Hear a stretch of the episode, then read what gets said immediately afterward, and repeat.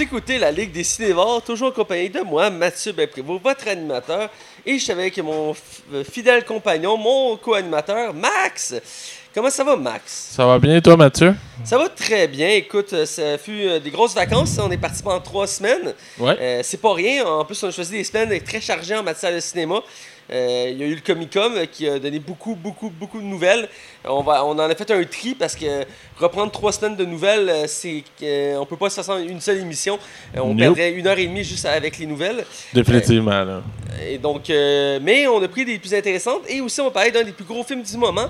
Le dernier Mission Impossible, Mission Impossible Fallout, ou en version québécoise, Mission Impossible Répercussion, et euh, qui est le Cinémopus, on en reparlera tantôt. Et on va parler entre autres de super-héros, de super-héros, et on va parler aussi du Comic-Con, évidemment. Alors, sans plus attendre, on va être du côté des chroniques.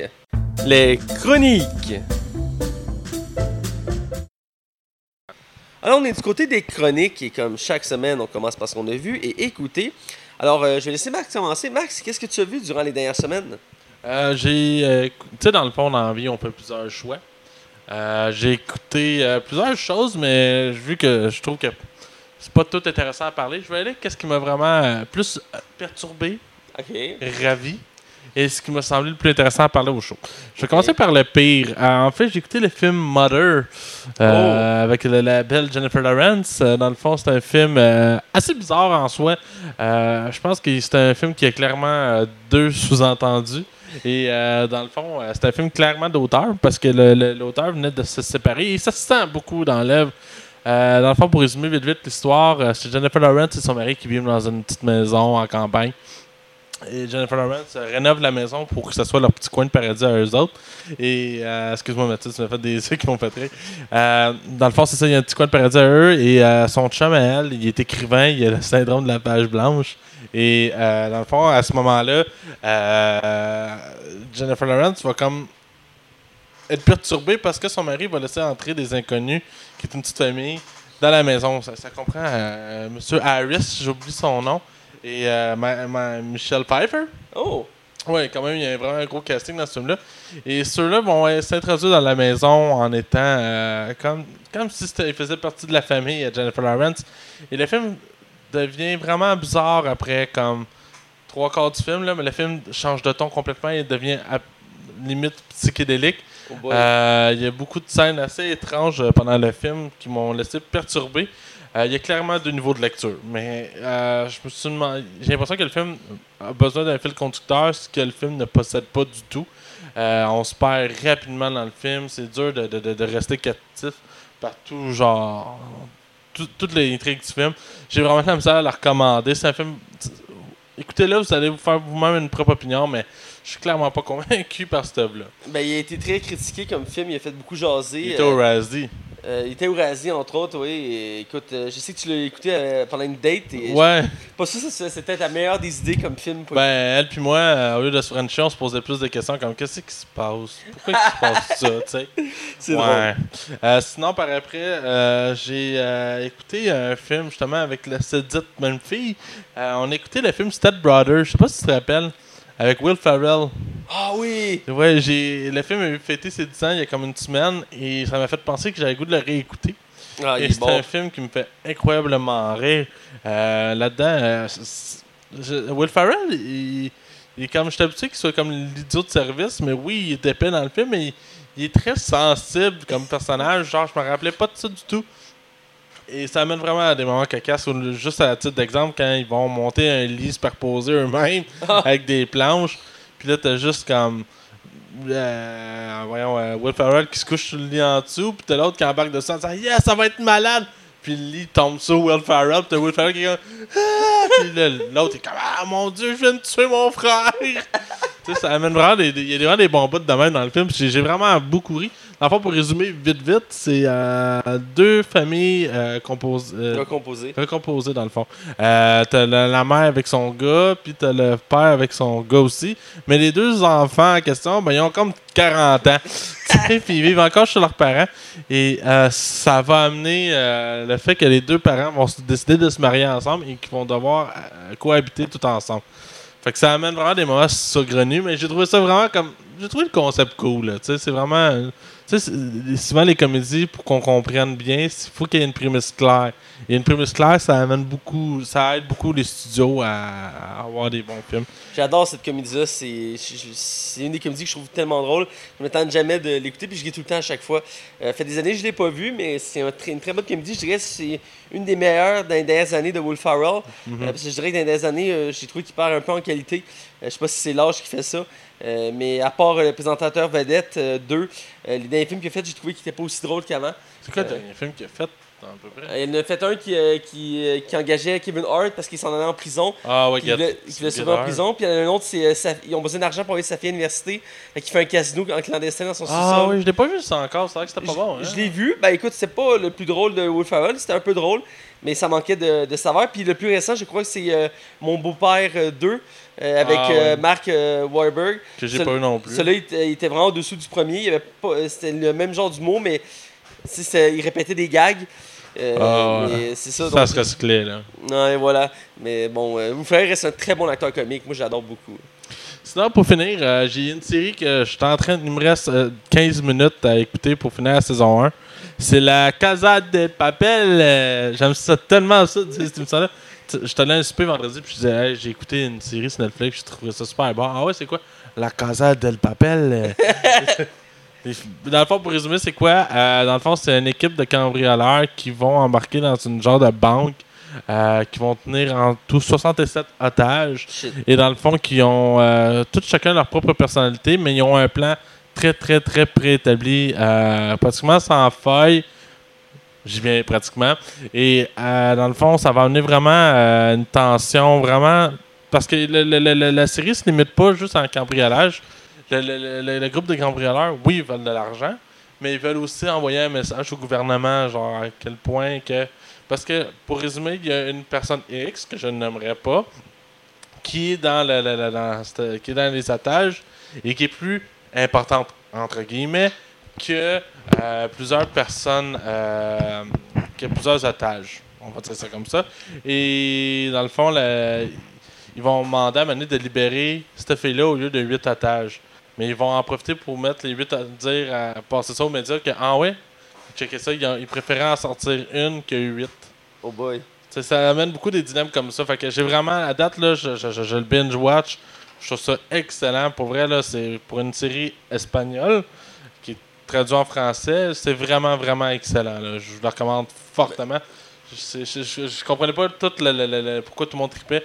Euh, Là, là, après l'avoir écouté, ça, c'est une série match, je suis sûr que t'aimerais, puis tu le finiras en probablement moins de 12 heures. Ah, tu me connais bien. Euh, effectivement, j'en avais entendu parler. T'es pas le premier qui m'en parle. Euh, je l'avais pas remis sur ma liste à écouter, mais elle est pas loin. Euh, j'ai deux, trois autres séries. J'ai Black Mirror, qu'on me parle de plus en plus, qui est en haut de ma liste. Ouais, j'ai écouté. Je pensais avoir fini la saison 4, puis il me restait un épisode. Hein? Puis c'était qu'une des actrices de Black Panthers. Oh! Oh, oh, Oh. c'est bien ça. Attention, attention. Bref, c'est tout ce que tu as vu? Ouais, ben, oui, qui, je trouvais qu'il était digne de mention, Mathieu. Voilà. Alors, euh, je te Euh, laisse aller à ton tour. Euh, pour ma part, moi aussi, j'ai fait un tri parce que trois semaines, il y a beaucoup de choses qu'on voit en trois semaines. Ouais. Euh, outre le fait que j'ai- je suis en train de me faire un marathon d'une série que j'ai déjà écoutée, que j'ai écouté pour la deuxième fois, qui est Burn Notice, que j'ai déjà parlé ici à plusieurs reprises. et que j'aime. Je suis juste curieux, t'as-tu été au cinépark hier, hein? Non, euh, vu que la température n'était pas propice, on est Ah. sorti dans un bar à Sainte-Thérèse de Prohibition. Ah, j'adore ce bar-là. C'est la première fois que j'y allais, c'est c'est vraiment bien. T'as-tu déjà été pendant les quiz?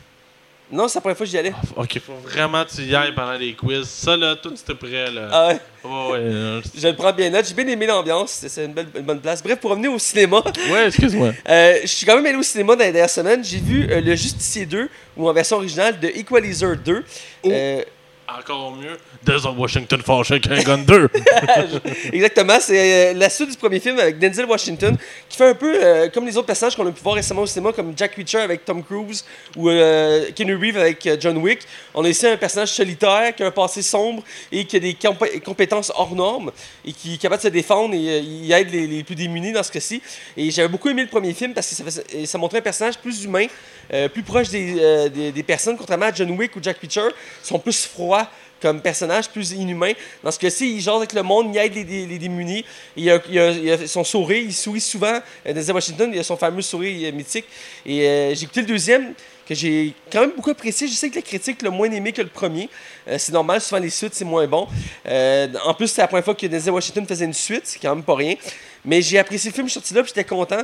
Puis j'étais content, j'ai pas perdu mon temps, puis j'ai- aimé l'argent que j'ai investi. Euh, on passe un bon moment, puis le film, il est vraiment. Se détache des autres films d'action qu'on voit ces temps-ci. Il y a beaucoup de films d'action qu'on voit ces temps-ci, exemple avec The Rock, où il fait tout exploser, puis il y a des tirs partout, puis il a l'air quasiment surhumain, puis il n'y a pas vraiment d'émotion, pas vraiment de scénario. Et des films comme ça, c'est rafraîchissant, euh, parce que c'est plus profond, on, on s'attache plus au personnage. Oui, c'est pas le film avec la méga action euh, non-stop pendant deux heures de temps, mais ça s'écoute très bien, puis il y a une belle morale, puis on, aimerait ça qu'il y ait une suite, parce que. On prévoyait faire une saga. Pour l'instant, le troisième n'est pas encore annoncé, vu euh, euh, qu'il y a- qu'il vient de sortir le deuxième. Ben, je sais que bo- au box-office, le film s'en sort très bien. Ouais. C'est bon signe, j'aimerais savoir une suite, parce que c'est vraiment très bon comme, euh, comme euh, film. Puis c'est basé sur la série du même nom, que je connaissais pas à la base, qui m'intrigue Ah ouais, c'est basé sur quelque chose. C'est basé sur une série des années 80-90. Euh, la, la majeure différence, c'est que le personnage était blanc dans les- la série et là, il est noir. Mais outre ça, c'est essentiellement le même principe. Et ça m'intrigue de plus en plus de voir cette série-là. J'avais déjà vu un épisode ou deux à prise 2 à l'époque. Et euh, j'avais pas trop accroché, mais là, le personnage me vraiment marqué, donc j'aimerais ça le revoir. Euh, J'ai vu aussi euh, le film Rampage. Euh, J'en entendais parler de tous les côtés dans mon entourage de ce film-là, qui est un des derniers films en date de The Rock, de Dwayne Johnson, euh, qui fait un film aux trois mois environ, si on calcule ça comme ça. Et ce film-là avait été vivement, il avait été critiqué pour sa qualité. Euh, car euh, d'habitude, euh, Johnson, c'est signe de qualité, si je peux dire. Ouais. Récemment, je parle, là, je parle pas dans le début de sa carrière, là, Ben, avec, la, avec la fée des dents, mais, mais là, euh, Rampage, c'est basé sur un jeu vidéo du même nom, qui est dans le fond, euh, c'est un jeu où on était des monstres qui détruisaient des villes. Le concept était assez basique à la base, mais ouais. Mais euh, le film, ils ont voulu mettre un scénario, ils ont voulu rendre ça plus complexe. Donc, dans le fond, une- pour mettre en contexte, c'est une compagnie, Energizir, je crois, qui a euh, avancé dans, dans la technologie de, modification génétique et ils en ont fait des armes. C'est la nouvelle, course à l'armement du, nouveau- de- du 21e siècle. Et pour faire des tests, ils ont fait ça dans l'espace, dans une station spatiale. Mais ils ont perdu le contrôle et la station a fini par exploser. Et euh, les- les produits sont trouvés sur Terre dans trois endroits précis aux États-Unis. Parce que, tu sais, ça avait juste les États-Unis qu'il y a une station qui explose. Évidemment. Et ça touche trois, trois animaux qui étaient là un gorille albinos, un loup, puis un crocodile. Donc trois monstres. Et tout le long du film, les monstres vont évoluer, ils vont se transformer, sauf le gorille qui va juste grossir. Mais bon, ça c'est un détail. Et entre ça, eh bien, on suit Dwayne Johnson qui est primatologue. Et oui, Dwayne Johnson était spécialiste des primates. Ancien évidemment militaire, parce que sinon ça serait pas- il n'y aurait pas de sens. Fait que c'est un ancien militaire qui s'est reconverti en primatologue. C'est- pleinement logique. Et, et il va. euh, Ben, je connais un autre gars. Écoute, il était ancien militaire. Il a perdu une jambe. Puis il est devenu agent de garde dans une tour. Coudon, ça me rappelle quelque chose. Ah, c'est vrai, c'est vrai. Bon, Bref, dit. Il va tout faire pour euh, protéger son ami le gorille, parce que le gorille, c'est son ami. Et. euh, C'est raciste. ben oui, a un, un gorille blanc en plus. Ah, mais ils ont osé. Ouais. Et il va tout faire pour. Il va, s'aff- il va affronter l'armée américaine pour les empêcher de détruire euh, les monstres. Et en mettant les monstres, eux vont s'amuser à détruire la ville parce que c'est le concept. Et finalement, Dwayne Johnson, en tant que Dwayne Johnson, va péter la gueule aux monstres à lui tout seul parce que l'armée américaine n'arrive pas à battre les monstres. Fait que Dwayne Johnson arrive là avec sa petite mitraillette et il va sauver le monde des Mais monstres. est-ce que, genre, c'est comme plus proche de San Andreas 2, genre? Genre. Avec des monstres à la place, genre? Ça peut être des monstres, ouais, c'est le principe. A- le scénario il est assez limite. Il y a beaucoup de stéréotypes. Euh, je rien spoiler, mais à un moment donné, euh, Dwayne Johnson se bat contre des gardes et il empoigne par le cou pour l'assommer. Il essaie de il fait la prise de l'ours. Il dit Arrête de débattre, je suis trop musclé. Correct, c'est drôle. Tu comprends, là? C'est comme, ouais. Puis, euh, même chose au début, il y a genre une, une fille blonde, tu sais, là, full sexy. Puis elle commence à le cruiser, puis il est comme, non. Puis il s'en va, genre. Tu sais, quand t'es The Rock, tu peux The Rock tout. fait tout le temps ça dans tous les films, là. C'est c'est- son, son stéréotype. Bref, c'est quand même un bon film d'action, mais c'est pas le film du siècle. Puis il souffre beaucoup de problèmes de scénario, mais aussi d'effets spéciaux. On voit à la fin euh, du film qu'il est entouré de fond vert. Tu le regardes, tu le vois qu'il regarde autour de lui, puis tu le sens qu'il est entouré de fond vert. Tu sens que c'est pas crédible, mais euh, dans l'ensemble, c'est un film d'action intéressant, mais assez ridicule pour beaucoup d'éléments. Euh, on va facilement l'oublier, euh, malheureusement, mais ça vaut le détour pour voir l'action. C'est quand même incroyable de voir des monstres géants se battre dans une ville. Mais c'est ça que The Rock, quand il s'est assis bouler le scénario, il a, pas dû faire. C'est brillant.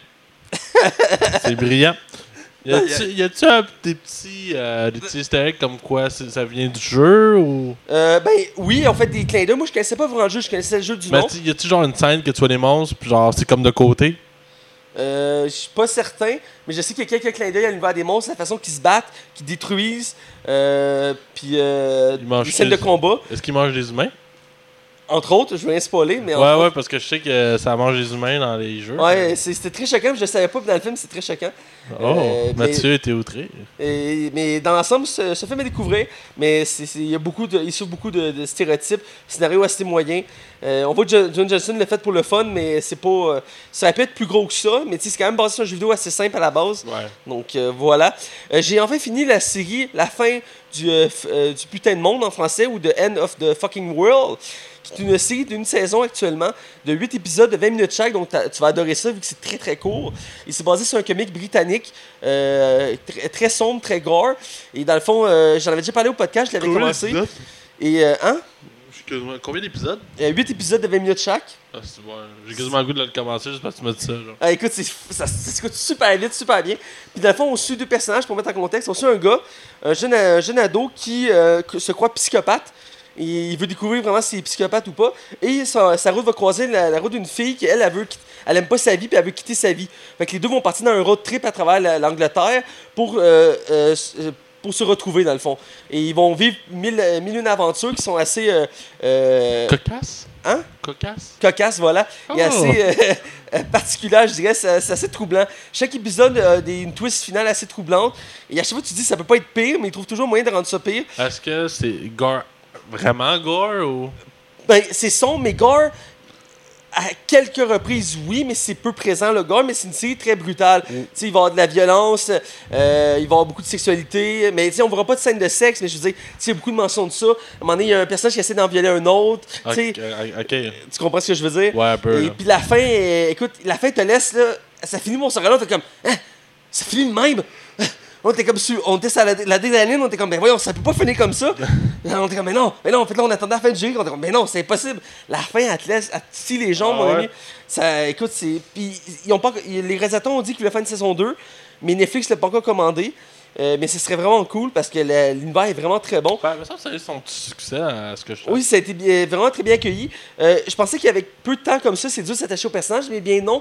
En 8 épisodes de 20 minutes, on s'attache vraiment bien au personnage. Il y en a quand même quelques-uns, mais pas beaucoup, parce que c'est quand même une courte série. Mais chaque personnage emmène quelque chose d'intéressant à la série. Puis en mettant, ça fait un beau parallèle aussi, euh, quelques beaux parallèles avec notre société. Parce que euh, vont, tout le long de la série, mettons, la fille va dire Oh, mon père, c'est la même personne au monde, c'est le, mon héros, tout ça. Puis tout le long, elle va comme l'idolâtrer. Puis tu réalises que dans le fond, le monde n'est pas comme on le voit. Tu sais, les enfants voient le monde merveilleux, mais le monde n'est pas merveilleux. Il est noir, il est sombre, il est trash. Puis c'est un peu ce parallèle-là, parce que les deux personnages vont devenir adultes à travers, la, sé- à travers cette série-là. Donc euh, c'est vraiment une bonne série à découvrir qui est euh, vraiment. Dans les séries de, récentes qui sont sorties, là, ça se détache du lot pour son, son histoire, Son originalité. son originalité aussi, puis le fait que ça soit pas une, une série américaine, donc c'est tourné en Angleterre, puis j'aime le décor, ça fait vraiment différent aussi. Et euh, il y a une, la, la majorité du casting n'est pas connue, mais j'ai noté qu'il y avait quand même une actrice de connue, puis elle joue un, un des personnages dans la série Emma of Thrones, une, une, des perso- une actrice dans la série Emma of Thrones, mais pour le reste, c'est pas très connu, mais Je sais que le jeune Day est dans un des épisodes de Black Mirror. Ouais, aussi entre autres. Mais pour l'ensemble, c'est ça, ils sont pas très connus, mais ils sont vraiment très bons. J'ai hâte de revoir ces acteurs-là quelque part. Euh, J'ai vu aussi, euh, là, je vais, je vais juste faire une petite parenthèse, un, petit pétage de coche. euh, parce que à chaque fois que mes séries se font annuler, moi, ça me met en pip. Comme tu sais, j'ai déjà défoncé un de tes murs de colère. Et, Ouais, mais c'est correct, maintenant j'ai l'air climatisé. et là, euh, écoute, euh, je suis rendu chroniqueur à radio, chroniqueur cinéma, et euh, j'ai fait des recherches sur des séries TV que je voulais parler. Et euh, une des deux séries, tu vas être, tu seras pas surpris qu'elle soit annulée, mais l'autre, ça me fait vraiment chier. Et je, je fais un lien avec les nouvelles séries que j'ai écoutées. Et dans le fond, la série Timeless, que j'ai écouté deux saisons, même pas un mois, qui est une série sur le voyage dans le temps aux États-Unis qui était super bonne, a été annulée. Euh, il prévoit de peut-être faire un film pour conclure la série, parce que la deuxième saison finit sur un twist vraiment énorme. Donc euh, j'espère qu'il va avoir une vraie fin. Et l'autre série, c'est celle que tu ne seras pas surpris, c'est Deception, que je t'ai déjà parlé, que tu avais quasiment pété une coche toi aussi dessus. C'est euh, un magicien qui travaille avec la police. oh non, ils l'ont fait disparaître. Oh! Après une saison de 13 épisodes, avec une twist assez bien à la fin, j'avais quand même apprécié la série. C'est pas une série révolutionnaire, mais j'avais quand même apprécié. Ben voyons. Il y avait plus Ah, d'un tour dans leur chapeau pour Ah ça. ouais, c'est ça. Arrête, je veux pas. J'ai été annulé après une saison et j'ai j'ai trouvé ça vraiment dommage. Mais c'est plus Timeless qui m'a fait chier que celle-ci. Ouais, parce qu'ils sont fait poser un lapin. tu vas faire ça tout le long, hein. Et c'est pour ça que je me suis aventuré sur d'autres séries. Parce que Euh, tu voulais pas qu'ils te prennent pour un deux de pique. Ta gueule. Ta gueule. Et c'est pour ça que je me suis aventuré sur deux autres séries. Euh, la première, euh, sans rapport avec Deception, c'est une autre série policière qui vient de commencer. Ah non, laisse-moi deviner le contexte. C'est un homme qui est autiste, puis albinos par la fois, mais qui a vécu un calvaire car sa femme a été tuée, puis il devenait policier. Est-ce que c'est quelque chose comme ça? C'est- loin et proche à la fois. Dans le fond, euh, c'est la série Take Two euh, qui est rendue à ses, je pense, c'est six épisodes, si je me trompe pas. Et c'est avec euh, la belle Rachel Bilson. Bilson. Euh, c'est elle qui joue dans Jumper. Euh, la fille qui joue dans, dans le film Jumper. Euh, Ouais, Jumper, c'est loin un peu dans ma Ouais, tête. mais en tout cas, c'est c'est- euh, euh, le, le- ce film que je l'ai vu dedans, c'est ça. Ok. Bref, c'est une belle actrice. Et dans le fond, Take Oh. c'est quoi? On suit une actrice dans Ouh. cette série-là Ouais, ben. qui est en plein déclin, qui est en plein déboire parce que son, mari, son fiancé l'a laissé et elle est tombée dans l'alcool puis tout ça. Puis elle décide de, de vouloir prendre sa vie en main. Et la série commence que sa, sa manager lui offre un, un- un- un- voyons, un rôle de détective.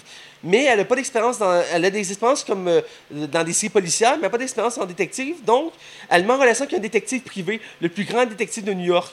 Et euh, elle va le rejoindre et rapidement, ils vont, ils vont se lier d'amitié et ils vont réaliser qu'ils ont besoin un de l'autre pour réussir les enquêtes. Donc, elle va finir par devenir plus ou moins, elle aussi, une détective et l'aider grâce à ses compétences d'actrice pour résoudre les enquêtes. Donc, à chaque épisode, c'est une enquête, c'est une série policière. Et à chaque épisode, on va voir les, techniques qu'elle a appris euh, en étant actrice et aussi en travailler dans les séries policières parce qu'elle est connue pour jouer une, une, une- une policière dans une série policière. Et euh, elle sert de ses compétences d'actrice pour réussir les enquêtes. Et ça peut paraître comme euh, bas de gamme, bas de qualité, un peu comme Deception, c'est le lien que je voulais faire. Mais euh, je trouve ça rafraîchissant comme série. C'est fait d'ailleurs par les producteurs de Castle, Ouais, c'est ce que je vois, là. Que j'avais déjà parlé ici, que j'ai pas fini la série parce que je me suis tanné après 6 ou 7 saisons. Elle a été annulée d'ailleurs la série. Et euh, c'est un peu le même genre, c'est léger, euh, y a du bon, l'humour est bonne. Et euh, ça se coûte très bien. C'est pas des lourds épisodes avec des gros enjeux. Et euh, moi, j'aime bien ça. J'aime bien l'évolution des personnages. Je sais pas si elle va toffer plus qu'une saison, mais j'aime beaucoup l'actrice principale. Je trouve qu'elle est rafraîchissante comme personnage. Et l'acteur qui fait le détective, je connaissais pas, mais je l'aime beaucoup. Il y a, il y a un bon côté. euh, tu sais, son personnage est crédible. Et euh, c'est vraiment une série. Moi, je suis sérieux, c'est une série d'été en ce moment que j'aime beaucoup. J'ai hâte à chaque fois qu'un épisode sort. Et ils réussissent toujours à renouveler, puis à rendre euh, la- l'actrice principale, parce que dans le fond, c'est une actrice dans la série, donc il montre ses capacités, mettons, de déguisement, de, de déduction, parce que, tu sais, elle fait « Oh, j'ai déjà vu ça dans un de mes épisodes. Oh, ils font ça d'habitude dans les séries policières. » Tu sais, des trucs comme ça. Et euh, c'est vraiment, c'est c'est- c'est vraiment bien. Je sais que c'est pas ton genre de série, que toi, ça Ah, t'énerve. c'est correct, c'est pas mon genre, mais t'as le droit d'aimer ça, là. Mais euh, c'est vraiment bon. Et ma deuxième série, ça pourrait t'intéresser, c'est Reverie. Euh, et je vais en contexte. Imagine si, en, en fermant les yeux, tu peux te retrouver dans le monde idéal que tu voudrais. Tu voudrais être à la plage, en- en- dans le sud, pas de problème, ferme les yeux, tu vas y arriver. Tu veux revivre le- ton mariage, pas de problème, tu vas vivre ton mariage. Euh, tu as perdu ton enfant, mais tu voudrais le revoir, pas de problème, tu fermes les yeux, tu vas revoir ton enfant, il n'y a aucun problème. Vas me dire que c'est magique, c'est incroyable comme. comme, euh, comme- Mais c'est juste les policiers qui peuvent faire ça. Qu'est-ce que c'est, c'est politique qui va faire? Ben, faut être magicien. Tu vas, tout, tout le, tout le long, tu vas faire ça. Bref, la série Avery, c'est la fois, c'est quoi? C'est que dans la série Avery, il y a une compagnie, Oniratech, qui a créé la, euh, la réalité virtuelle la plus poussée jamais existée. Dans le c'est une puce qu'on t'injecte dans le bras et ça te permet de tu choisis comment tu veux que ça soit adapté. Et tu veux ça dire un mot, Apertus, A-P-E-R-T-U-S. Et tu vas, tu vas tomber inconscient et tu vas travailler dans un monde que tu as préétabli. Et toutes les sensations, tu vas les sentir pour vrai. Fait que si, mettons, euh, tu manges quelque chose, tu, euh, te blesses, euh, tu, euh, je sais pas moi, t'embrasses quelqu'un, tu vas le ressentir comme c'est vrai. Tu vas ressentir les émotions et tu peux revivre tes souvenirs ou des lieux que tu veux visiter. Donc, c'est vraiment ce que tu préfères. Tu vas me dire, c'est magnifique comme série. C'est quoi le but de cette série-là? Eh bien, la série, on suit Marakin, qui est une ancienne spécialiste des négociations pour la police, à la négociation d'otages, et qui, euh, après un- une tragédie, a quitté la police et a donné des cours, euh, des cours euh, sur comment réagir en société. En tout cas, c'est assez flou là-dessus. Bref, est engagée par cette compagnie-là parce qu'il y a des gens qui préfèrent rester dans ce monde-là que de revenir dans la réalité. Parce que leur vie est tellement poche, tellement triste, tellement lourde, qu'ils préfèrent vivre dans ce monde-là, mais en restant là-dedans, leur corps se dépérit, ils tombent malades, donc ils vont finir par mourir. Donc elle est engagée pour aller dans ce monde-là, puis les ramener dans la réalité. Donc chaque épisode, on a un candidat, et elle va aller explorer leur monde à eux et les convaincre de revenir. Et euh, c'est vraiment. euh, touchant et profond comme série parce qu'il y a beaucoup d'émotions.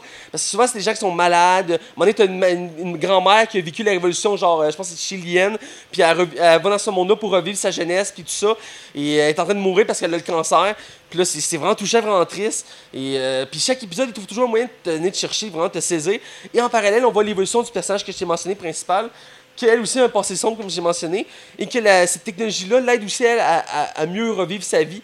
Euh, et tous les autres personnages qui sont autour sont vraiment intéressants. Et euh, j'aime vraiment, pour l'instant, je trouve que la série n'a pas mis son potentiel au maximum. Quand on voit souvent des paysages américains, des villes, des, forêts, euh, des trucs comme ça. Mais j'ai on- pu voir quelques possibilités qui rendent la série qui prend un potentiel énorme, genre voyager à travers le monde, des trucs comme ça, grâce à cette technologie. Ça me faisait penser beaucoup à Ascension, euh, le film de Christopher Nolan, euh, qui on est dans les rêves. C'est un peu le même concept. Euh, j'aime beaucoup ça. J'aime ça voir d'autres mondes puis être émerveillé avec les effets spéciaux, tout ça. C'est vraiment bien fait. Là, on y croit quand ils vont dans d'autres univers. Il y a des beaux effets spéciaux.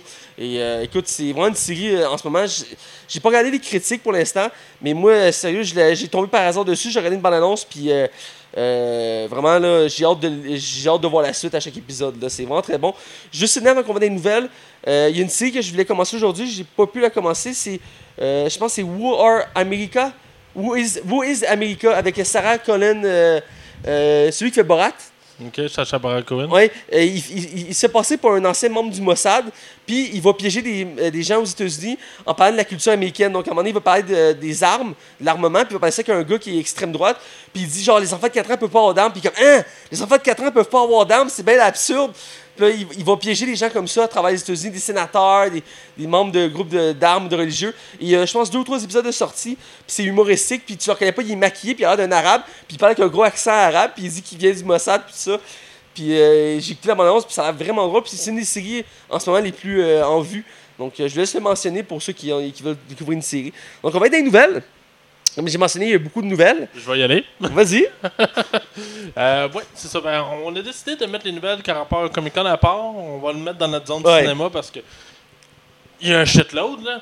Dans le fond, on va commencer euh, par une nouvelle qui me réjouit un peu parce que, je- malgré le fait que j'ai décroché des séries Marvel après. euh, voyons, La euh, saison 1 de Luke Cage. Mais j'ai écouté une partie de Luke Cage saison 2. Ah! C'est bien, Moi, je l'ai bien aimé. mais c'est pas fou. Mais c'est mieux que la saison 1, je trouve, là, à Ben oui, certains, ben oui, à certains la- aspects. là. Le personnage est comme plus confronté J'aime beaucoup le méchant, moi. Ouais, euh, Butch. euh, Bushmaster. Bushmaster, ouais. Euh, c'est ça. La bonne nouvelle, c'est que Daredevil, on, on s'est tagué en plus, toi et moi là-dessus. La saison, la grosse rumeur qui courait, c'est que la saison 3 de Daredevil sera reportée à la- à l'année prochaine. Puis ça me fâchait parce que on a eu comme la saison 2 de Daredevil. Après ça, on a comme eu Jessica Jones, Luke Cage, Iron Fist, Defender. Jessica Jones, euh, ouais, Punisher, Jessica Jones, Luke Cage, Iron Fist Iron deux. Fist qui s'en vient. Ah, Chris, on peut savoir de quoi de Daredevil, là? C'est beau, on a attendu, là. C'est correct, là. Je veux savoir ce qui arrive.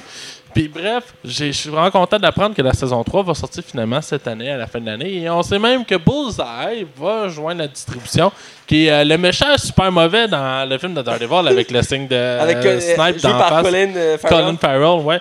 Euh, ils vont sûrement le mettre plus au goût du jour maintenant, là. Avec Mais- plus crédible. Ouais, définitivement. Euh, c'est ça, dans le fond, la saison 3 va sortir pour la fin de l'année. Pas de date encore précisément. On peut s'attendre à une bonne annonce dans les mois qui suivent, par exemple. Suis vraiment hâte. J'ai vraiment, vraiment hâte. Daredevil, pour moi, c'est le meilleur de toute la gang, là, au Ben, niveau de la qualité de la série. C'est le meilleur, c'est sûr. Euh, je dirais qu'en deuxième place, c'est le Punisher, puis après, ça dépend des goûts. Mais Daredevil a toujours été dans mes super-héros préférés à vie. Là. Moi, suis encore insulté qu'ils soient pas dans Civil War. là, Non, c'est ça. Puis, euh, moi, j'adore beaucoup. Puis, j'ai j'ai acheté la semaine passée, une- j'ai commencé à m'acheter des BD de Daredevil. Là, Ah ouais, Euh, ça, parce que vu les les nouvelles sur Daredevil, ça me redonne Les ajoutes ça en français ou en anglais? En français. En français, ok. Au pire, je les emmènerais si tu veux les Ouais. Daredevil, j'aimerais ça. Fait que ouais. Je te les emmènerais. Fait que, euh, bref, c'est la bonne nouvelle du jour! Oui! Il faut mentionner qu'il y a Iron Fist 2 saison 2 qui sort en septembre. J'ai dit c'était la bonne nouvelle du jour! Yeah! Euh, L'autre nouvelle. Je sais pas si toi et moi on va être d'accord. Je pense que oui. Mais je suis dans. Excusez mon chat qui me jase ça. Je suis dans l'obscurité de savoir ton opinion, Mathieu. Euh, pendant notre euh, séance de vacances, Monsieur James Gunn a été congédié de Guardian of the Galaxy Volume 3. Je sais que t'as beaucoup pleuré. Ben oui, je suis déçu pour vrai. là. Je pense qu'il a fait une Christie de belle job dans le- le premier- Oui. les deux premiers films. Là, mais la raison de son congédiement euh, sont dues au fait qu'il y a des tweets datant de plus de 10 ans euh, contenant des messages assez euh, orduriers, on pourrait dire ça de même, qui sont des jokes sur, le, euh, sur le, le- le- le- voyons, le- la pédophilie, le viol, la maltraitance, même, je pense, le racisme, là, je m'avance un peu. Ouais. Euh, dans le fond, c'est vraiment des. Puis c'est des mots qui sont relativement très crus. Moi, ça me fait rire, mais ça fait pas rire tout le monde. Et encore moins un PDG qui travaille chez Disney. Et oui. Et euh, il y a un pro. euh, c'est la droite, je pense, pour, comme le côté de Trump, je pense que c'est la droite. Hein. Je, je me connais pas beaucoup en politique américaine, honnêtement. Et euh, c'est ça, dans le fond, le- un pro-Trump qui défend Trump beaucoup a ressorti ces tweets-là, puis les a euh, mis euh, publiquement pour que les postes de Disney le voient. Disney, c'est normal, c'est une compagnie familiale qui ne veut pas ternir son image, ne veut pas être associé à des propos de même, ont décidé de congédier James Gunn rapidement, sans aucun euh, délai. Ça a été fait rapide. Ce qui a causé beaucoup de débats. Dans le fond, on peut mentionner que beaucoup d'artistes du film des Gardiens de la Galaxie, que ce soit Zoe Saldana, que ce soit Chris Pratt, Dave Bautista, que ce soit Vin Diesel, Bradley Cooper, toute la gang ont signé comme quoi qu'ils souhaitaient le retour de James Gunn en tant que réalisateur pour les Gardiens. Euh, malheureusement, ça n'a rien fait encore. Euh, il semble que. euh, je pense que c'est M. Bob Ifner, est-ce que je peux. Le, le CEO de- de- de- de Disney ne semble pas vouloir céder à la tentation. Céder à la- la- la, Ouais. parce qu'il y a beaucoup de monde, euh, par solidarité, ont décidé de quitter Twitter pour montrer la solidarité en fa- envers James Gunn. Parce que James Gunn, on dira ce qu'on voudra, où- où il, a fait beaucoup, il a beaucoup de talent, mais il a fait partie d'une compagnie de distribution de films qui s'appelait euh, Trauma à l'époque. Et Trauma, euh, c'est beaucoup des films qui vont dans le trash, qui vont dans la violence, dans la sexualité, dans le dégueulasse, dans le gore. C'est, ça s'est toujours vendu comme ça. Même si on oublie que James Gunn a écrit euh, Scooby-Doo 1 et 2. Oublions-le. Euh, dans le fond, ça, ça, ça pose sérieusement de bonnes questions euh, au niveau éthique et au niveau est-ce qu'on peut passer à travers, est-ce qu'on peut accepter ça, parce que techniquement, il n'y a rien fait de criminel. Mm. Il n'y a personne qui a souffert, il n'y a personne qui a été blessé, c'est peut-être par les propos à la limite, mais il n'y a personne que il y a personne qui a été touché directement à ça. Et James Gunn n'est pas un criminel, il, va, peut marcher dans la rue sans aucun problème. Euh, je trouve ça très, très, très, très dommage qu'il ait mis dehors. Je trouve que c'est un réalisateur avec énormément de talent. Et pour moi, c'est quasiment limite inacceptable de l'avoir mis dehors. Je peux comprendre les raisons de Disney, mais je pense que ce qui aurait été mieux, et là, écoute, je suis vraiment pas un, PDG de compagnie, là, j'aurais, il aurait fallu que M. Gunn euh, peuvent présenter des excuses en direct, quelque part, un communiqué euh, pour dire qu'il s'excusait puis que c'était ses propos. Parce que James Gunn a écrit lui-même dans son Twitter qu'il était sincèrement désolé de ce qui s'est dit, qu'il a beaucoup changé depuis les années, puis qu'à l'époque, c'était volontaire, il cherchait à choquer, à se faire remarquer. Mais c'est normal, sais, à Hollywood, si tu veux rentrer dans le milieu, c'est ultra. il te faut du talent, oui, mais il te faut de la chance aussi. Fait que je trouve ça très dommage. Toi, Mathieu, euh, ton opinion Est-ce que tu le reprendrais, James Gunn? Moi, je le reprendrais parce que je trouve ça un peu absurde de, de- de prendre des tweets qui étaient 10 ans, surtout parce que c'est la politique américaine. Il s'est attaqué au gouvernement Trump et les républicains ont décidé de détruire sa carrière Ouais. pour qu'il se tait. Je trouve ça très dommage que la politique ait rentré en fil de compte et euh, qu'on on recule de 10 ans pour euh, chercher quelque chose qu'il a fait. Euh, c'est un peu absurde parce que, euh, je veux dire, en même temps, c'est, oui, ça peut pas être grave pour certaines personnes, mais ça reste de l'humour. Il y a une question de jugement au final. J'ai vu des débats vraiment violents sur les réseaux sociaux à ce sujet-là. je Ah, trouve ça y assez en a qui dommage. veulent pas, hein, qui reviennent. Non, c'est ça. Et euh, écoute, euh, moi j'aimerais ça le voir parce qu'il a fait une bonne qualité. Puis c'est le même, c'est le mieux pour faire cette saga-là. Puis c'est un très bon réalisateur. Puis je trouve ça dommage qu'à cause de ça, euh, sa carrière en prenne un coup Ah ouais, puis c'était le premier qui allait faire une trilogie. aussi. Euh, mais c'est surtout pour sa qualité, pas nécessairement le fait qu'il fait une trilogie, Non, la ouais. qualité qu'il apporte au film. L'amour qu'il a. Euh, c'est un très bon réalisateur. C'est comme je te dirais, demain, Steven Spielberg t'accuse d'agression sexuelle? Euh, on, on le met de côté puis il fait plus jamais de film. Ce serait dommage pour l'univers du cinéma parce que c'est des grands réalisateurs. Oui, euh, ils ont peut-être fait des mauvaises choses, mais il y a une question de jugement au final. À quel point c'est. euh, Mais faut pas dé- dé- dé- décriminaliser le, le- le viol. Non, non, non. Mais, Mais je veux dire. Si euh, moi, Steven Spielberg viole quelqu'un de main, Non, je sais, mais mon exemple, en fait, je vais prendre, c'est Luc Bisson, qui lui, en ce moment, est il, il pointe de tous les, côtés, mais en ce moment, il n'y a, aucune preuve euh, tangible qui est coupable. C'est quelques personnes, oui, qui l'ont pointé du doigt, mais euh, dans l'ensemble, euh, sa carrière est complètement détruite en ce moment, parce que certaines personnes l'ont pointé du doigt en disant qu'il y a eu des agressions sexuelles. Mais, je veux dire, tu détruis une carrière d'une personne sans avoir de base pour prouver. Je sais pas, moi, ça. je veux pas retourner à ce débat-là, mais en a une question de jugement.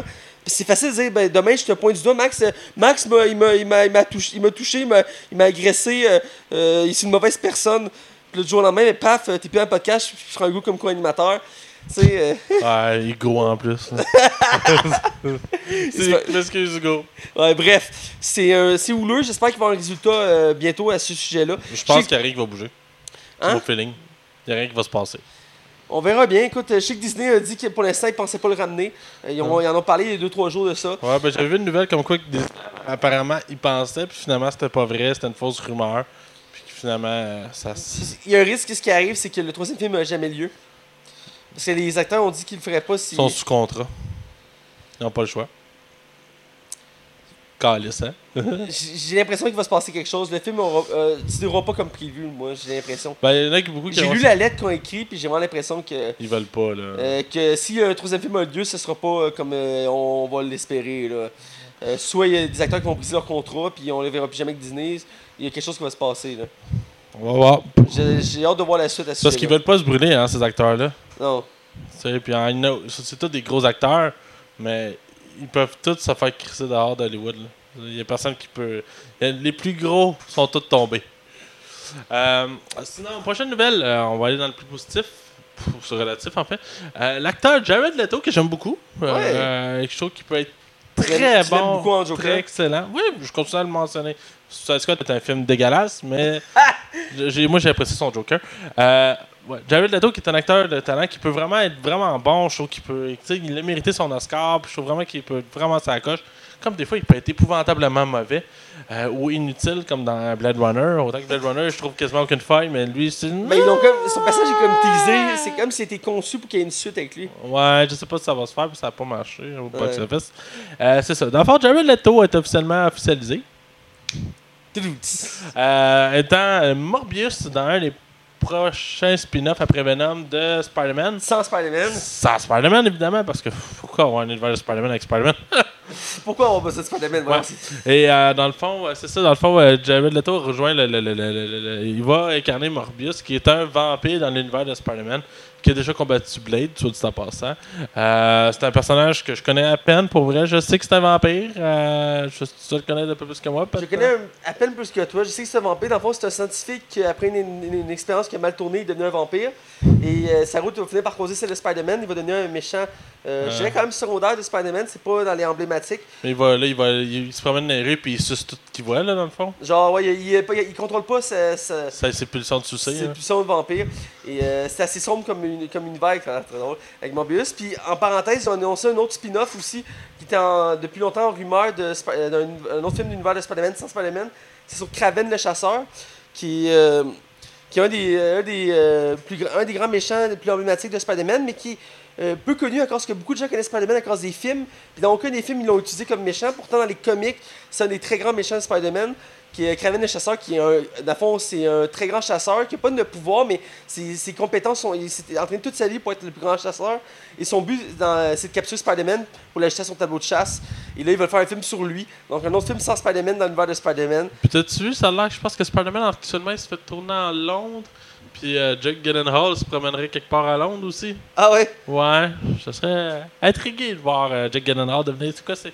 Comment il s'appelle le méchant euh, Pas Manifesto, c'est Euh, Mysterio? Mysterio. Ouais.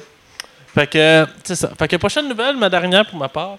Euh, on a enfin une réalisatrice pour le premier film de Black Widow après 20 films. C'est pas grave, j'ai jamais trop tard. Euh, Black, euh, avec la séduisante Scarlett Johansson, euh, on va avoir enfin un film basé sur l'univers de Black Widow qui va être réalisé par une femme qui s'appelle Kate Shortland, qui est une, une femme qui a réalisé juste des films indépendants. C'est sa première grosse production. Euh, moi, je suis tellement content que Marvel ait décidé de prendre les couilles puis faire OK, on fait enfin un film sur Black Widow. Ça fait tellement longtemps qu'elle est là, tu te dis, voyons, pourquoi j'ai mis son film? Parce que c'est un personnage qui peut être extrêmement intéressant au cinéma, Ouais. vu que c'est une agent secret. Sais, dans le fond, je trouve que Marvel, on chiale que c'est tous des films pareils, mais je suis pas d'accord parce qu'à chaque fois, euh, on a des Ant-Man qui sont des films de cambriolage, on a les, les, euh, Captain America qui sont des films d'espionnage, on a euh, Thor. Thor qui est un film de la- Cosmique. cosmique, euh, c'est ça. On- Iron Man qui va être plus scientifique. Tu sais, il y a vraiment, je trouve vraiment des, des- des thèmes intéressants, des je trouve ça vraiment cool. Puis je pense que Black Widow, il y a vraiment de quoi de faire euh, intéressant. Moi, j'aimerais bien que Jeremy Renner soit dans le film. Ben, moi aussi, j'aimerais beaucoup. euh, parce qu'on va faire, je vais faire un parallèle avec le film qu'on va parler cette semaine, qui est Mission Impossible. Il n'a pas tourné dans le dernier Mission Ouais. Impossible. À cause qu'il est dans le tournage des deux Avengers. Ça me dit, mais je l'ai pas vu dans Infinity War. Ce qui a été coupé au montage. Ouais. Qui est assez dommage. Puis il y a une scène qui le mentionne dans le film. Parce que je l'ai écouté euh, en fin de semaine. Il est dans une scène, il mentionne. Il dit Ah, il est retourné voir sa famille. Euh, il décide de être un super-héros, comme dans Civil War. Et euh, donc, mais c'est ça, il n'y a pas plus de la Mission Impossible. Et j'aimerais ça, ce serait bien parce qu'il y, a un- il y a un lien historique avec Black Widow. Donc, ce serait bien qu'il l'ajoute dans le film de Black Widow. Ben d'accord. Il n'y a pas encore de date, évidemment, parce que le planning n'est pas sorti. Ils attendent la fin. Avengers 4. Euh, Avengers 4 en a mentionné. Mais il y a plusieurs films déjà qui ont été mentionnés, qui vont arriver, dont Spider-Man qui est en tournage. Ouais, t'as-tu vu les rumeurs qu'Avengers sortirait une semaine en avance lui aussi? Le nouveau Avengers? Ouais, j'ai vu ça aussi, ouais. Il sortirait au mois de mai au lieu du mois Mais je trouve ça bien qu'il fasse. Je sais que c'est en, en- plein dans le mouvement en ce moment sur le, le droit des femmes. Euh, puis le film tombe pile poil là-dessus. Puis j'ai remarqué qu'il y a beaucoup de films qui sortent comme de ce style-là. Il y a un film qui vient de sortir, je pense, au cinéma, que c'est avec euh, euh, Mila Kunis, euh, qui a, dans le fond, son ex, c'est un espion. Puis elle se poursuit parce que son ex, c'est un espion. Ouais. Puis elle est avec une de ses amies, je pense, à Rome. Puis ils se. Euh, c'est un film ben, pas typiquement féminin, mais je veux dire, ils mettent les femmes en avant. C'est une bonne chose. Moi, je suis très d'accord. Sauf que c'est le mouvement en ce moment. Et euh, des fois, est-ce que c'est bien ou pas? Dans ce cas-ci, je pense que c'est un bon choix. C'est le point que je devais mentionner. Il est temps d'avoir plus de films, sur- euh, plus de films de super-héros sur les femmes. On a le droit à Wonder Woman. On a le droit à la guêpe dans Ant-Man. Là, on a Captain Marvel qui s'en vient en premier. Captain Marvel qui s'en vient, qui va être gros. Et là, Black Widow qui est le prochain, je pense que ça va être une bonne chose. Ça peut être faire un film vraiment euh, qui va se démarquer des autres, euh, entre autres pour sa- son côté sombre, mais aussi le fait que ça va être plus, tu sais, ça va être comme en Russie, espionnage, tout ça. Ouais, je suis vraiment curieux de voir ce qu'ils vont aller avec ça. Vraiment, moi aussi. là. Donc, c'était pour tes nouvelles? Ouais, je vais t'essayer à ton tour. Euh, ma première nouvelle, c'est, on le mentionne, mais on n'en parlera pas, c'est le nouveau, euh, la nouvelle bande-annonce de Venom. Moi, je l'ai vu parce que j'ai pas pu résister. Euh, Max euh, ne l'a pas vu et je peux le comprendre. J'essaie de me forcer pour pas l'écouter. C'est comme il y a une belle balance pour le jeu de Spider-Man qui est sorti. Ouais. J'ai rien vu. Parce que là, crime, à Mané, ça suffit, faut Ouais. que j'ai des surprises. Il faut être raisonnable. Moi, Puis c'est ce que j'ai fait pour Mission Impossible, ça a été un des meilleurs moves ever. Ouais, je, je suis bien d'accord. Et euh, donc, je vais juste le mentionner parce que c'est un des films très attendus, qui est euh, le premier spin-off d'univers de Spider-Man sans Spider-Man par Sony. Quand, comme j'ai mentionné, il y a, là, ils sont rendus à 5 films qu'ils veulent faire. Donc, le, le calendrier commence à être long. Et si Venom fonctionne, ils vont faire les autres. Et euh, pour Venom, c'est un personnage tellement emblématique que ce serait vraiment dommage qu'ils ratent leur shot parce que a- on a eu le droit à une version de Venom dans, dans Spider-Man 3 avec euh, Tobey Maguire et euh, c'était un Venom qui, était, qui avait fait beaucoup mitiger les fans. Même si son histoire d'origine était assez fidèle euh, le choix d'acteur était plus ou moins douteux euh, et ses motivations dans le film étaient un peu moyens. Même les effets spéciaux autour de Venom c'était pas l'idéal. Mais dans l'ensemble, moi je trouve ça quand même correct comme Venom. Mais là, on va avoir vraiment un Venom plus, plus fidèle au comique, plus représenté, je crois. Donc, euh, à voir. Et ce qui, ce qui m'intrigue beaucoup, c'est comment ils vont faire pour le créer sans Spider-Man. Euh, J'imagine qu'il va avoir une logique, mais bon, euh, comme je dis, je ne mentionnais pas en annonce, mais je vais mentionner le film. Je vais être du film Joker, qui est, si je peux dire, le premier film de DC, qui n'est pas dans l'univers de DC, avec un personnage de DC, donc le film sur l'histoire d'origine du Joker, qui a été annoncé il n'y a pas très longtemps, avec euh, Joaquin Phoenix comme le- dans le rôle du Joker, qui va, euh, qui va prendre la suite après euh, Jared Leto, euh, Ledger et même euh, Jack Nicholson, entre autres, qui ont fait, Spider- qui ont fait euh, Joker. Et là, on a le droit à un autre, un, gros, un autre grand acteur qui va rejoindre le casting, qui est Robert, Robert de, De Niro, qui est... pas de la petite bière. C'est un grand acteur, 5 étoiles à Hollywood, qui avait dit qu'il il a déjà dit dans notre vie qu'il n'était pas intéressé par les films de super-héros, euh, parce qu'ils ont, déjà fait plusieurs, euh, demandes, euh, plusieurs demandes pour des films de Marvel ou DC, il avait tout le temps refusé. Et là, il a, accepté de faire un rôle dans le film de, sur la vie du Joker. Et selon les premières informations, c'est un personnage secondaire qui n'est pas un personnage emblématique d'une l'univers de DC. Ça va être une sorte d'animateur de, talk show qui va avoir un impact sur la vie de- du Joker. Car on va suivre, comme je dis, la création du Joker et son histoire d'origine. Donc ça a l'air vraiment intéressant. Un film sombre qui va se dérouler dans les années 80. Ouais, Martin Scorsese produit le film, Todd Phillips euh, réalise le film, Ouais. et Joaquin Phoenix qui est au casting en tant que Joker. Tabarnak! C'est vraiment solide, Ça va là. être un gros film. Ils ont aussi annoncé dans la lignée de tout ça que ce ne serait pas le seul film. Ils vont faire d'autres films comme ça euh, en dehors de l'univers de DC pour exploiter des personnages de l'univers de DC qui ont une histoire intéressante à développer, qui, de- qui ont besoin d'être euh, séparés de l'univers de DC pour vraiment faire un film euh, plus en profondeur. Et ça, je je veux mettre un point là-dessus. Euh, J'ai écouté beaucoup de vidéos de Michael G et son émission Fermez là, qui est un YouTuber français qui critique beaucoup le, cinéma, le cinéma. Et euh, il a fait un épisode sur Spider-Man 2, euh, en deux parties. Euh, D'ailleurs, c'est un Québécois qui a demandé de faire ce film-là. Je trouve ça très drôle parce qu'il a demandé Père en flic. Finalement, il a préféré prendre un film de plus grande taille, fait qu'il a dit qu'il prend Spider-Man 2. Et il a mentionné dans Spider-Man 2 à un moment donné un argument que je trouve intéressant. Il a dit Les meilleurs films de super-héros, c'est ceux qui sont pas rattachés à un univers, qui peuvent vraiment fa- faire ce qu'ils veulent. Euh, Samir, euh, Sam Raimi, quand il a fait les trois Spider-Man, il n'y avait pas de pression parce qu'il pouvait faire ce qu'il voulait avec ses films. Il, a fait trois histoires comme il voulait, puis c'est profond, c'est bien développé, les émotions sont là. Il n'y a pas de longueur, il n'y a pas de, de problème, à part le dernier qui a quelques problèmes, parce que là, les studios commençaient à le pousser pour euh, tu sais, avoir plus de jus. Euh, mais quand on regarde les autres films de Marvel ou DC, c'est des commandes. Le studio fait fais-moi un film sur Ant-Man, fais-moi un film sur Gardien Galaxy, fais-moi un film sur Iron Man, fais-moi un film sur Superman, avec ça, ça, ça, puis ça, ça, ça dedans. Fait là, le réalisateur est comme, ok, c'est bon, je vais mettre ça dedans. Il y a moins de liberté. Quand tu as plus de liberté, la qualité souvent est plus là. Je dis pas que les films de Marvel puis de DC sont mauvais. Je dis juste que souvent, quand ils sont indépendants, ils sont meilleurs.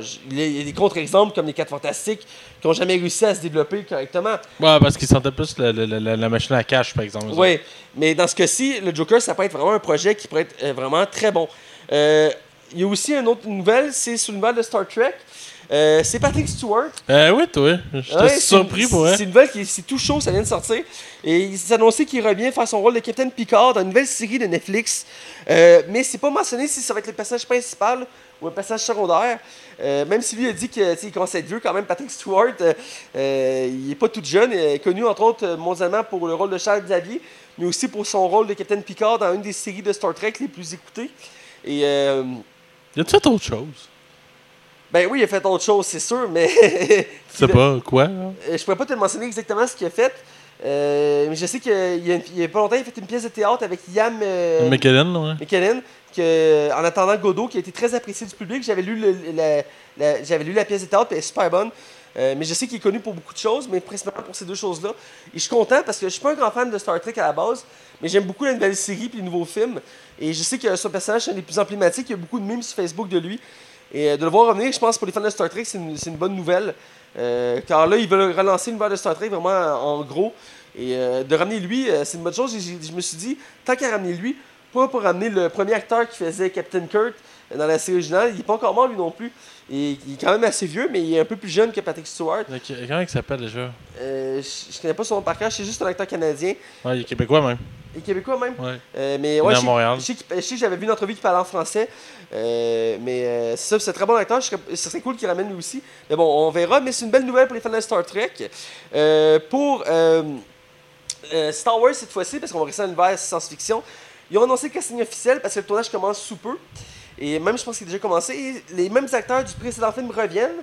Et à la grande surprise, même si je m'y attendais, euh, Mark Hamill et Carrie Fisher reviennent au casting. Ouais. Ça me dit que Carrie Fisher est morte, oui, mais c'est des scènes qui étaient déjà tournées pour les autres films avant qui vont être repris pour ce film-là. Et on a aussi le retour de euh, euh, Billy D. Williams qui jouait Lando dans les, les- la, premi- la première saga de Star Wars, qui revient dans son rôle de Lando. Je suis très content parce que depuis l'épisode 7, il, il était censé revenir et finalement il va revenir dans celui-ci. Donc c'est une bonne chose. Et on a aussi Kerry Whistle qui est toujours euh, dans un rôle mystérieux qui est dans le casting. Et on a deux, trois autres noms d'actrices ou acteurs peu connus qui vont être qui sont rajoutés. Euh, mais c'est pas mal ça. Mais supposé que le film est lancé. Donc on devrait voir, on devrait voir le film l'année prochaine, euh, sûrement en décembre prochain, euh, de Star Wars. Il est très attendu, même si la nouvelle saga a laissé les fans mitigés. Euh, moi j'ai apprécié quand même beaucoup les, la nouvelle saga. Donc, J'ai euh, euh, peine de déception. Je continue à, à défendre Han Solo. Je trouve vraiment que c'est un bon film. Han Solo il est super bon, j'ai hâte de voir pour la suite de ça. Donc, euh, casting officiel, hâte de voir pour la suite. Euh, aussi, en parlant de Star Wars, on a Clone War. C'est arrivé de nulle part, c'est vraiment une belle surprise. C'est la bande-annonce de la nouvelle saison de Clone War. Vous allez me dire, oui, mais la série est finie, elle a été annulée. Effectivement, mais elle, re- elle revient au goût du jour. euh, parce qu'il faut dire que Disney, quand ils ont racheté euh, Star Wars, ils ont commencé à annuler tous les projets qui étaient en, en cours. Et Ouais. ça a scrappé un paquet de jeux vidéo, entre autres, de Star Wars qui s'en venaient. Et ça fait beaucoup chialer les fans. Et plusieurs séries TV qui étaient en attente. Et même des films qui étaient en attente. Parce que Disney voulait avoir le contrôle total sur la saga. Et là, ils ont, ils ont annoncé que Clone Wars revenait pour une dernière saison. Euh, qui était méritée parce qu'elle n'avait pas de fin encore. Je trouve ça dommage. Et après le succès de la série Rebelle, il y a une nouvelle série qui s'en vient, Résistance. Euh, Disney a vu le potentiel des séries animées qui sont populaires. Donc, ils veulent euh, ramener Clone Wars. Euh, j'ai hâte parce que j'ai adoré la série Clone Wars. Pas la première qui était vraiment mal faite, mais la deuxième qui était vraiment mieux exploitée. Moi, j'ai adoré, j'ai écouté toutes les saisons. Puis ça, ça ajoutait vraiment une profondeur à la saga Star Wars. Je sais pas si t'as déjà écouté ça, Max. Non, ça m'attirait pas, honnêtement. Tu me déçois. Ah ouais, comme tes parents. Toi, toi, t'es un grand fan de Star Wars, tu devrais écouter ça, tu vas aimer ça. Mais j'ai hâte, par exemple, à la série de Star Wars qui s'en vient. En real action. Ouais, Real Action, ouais.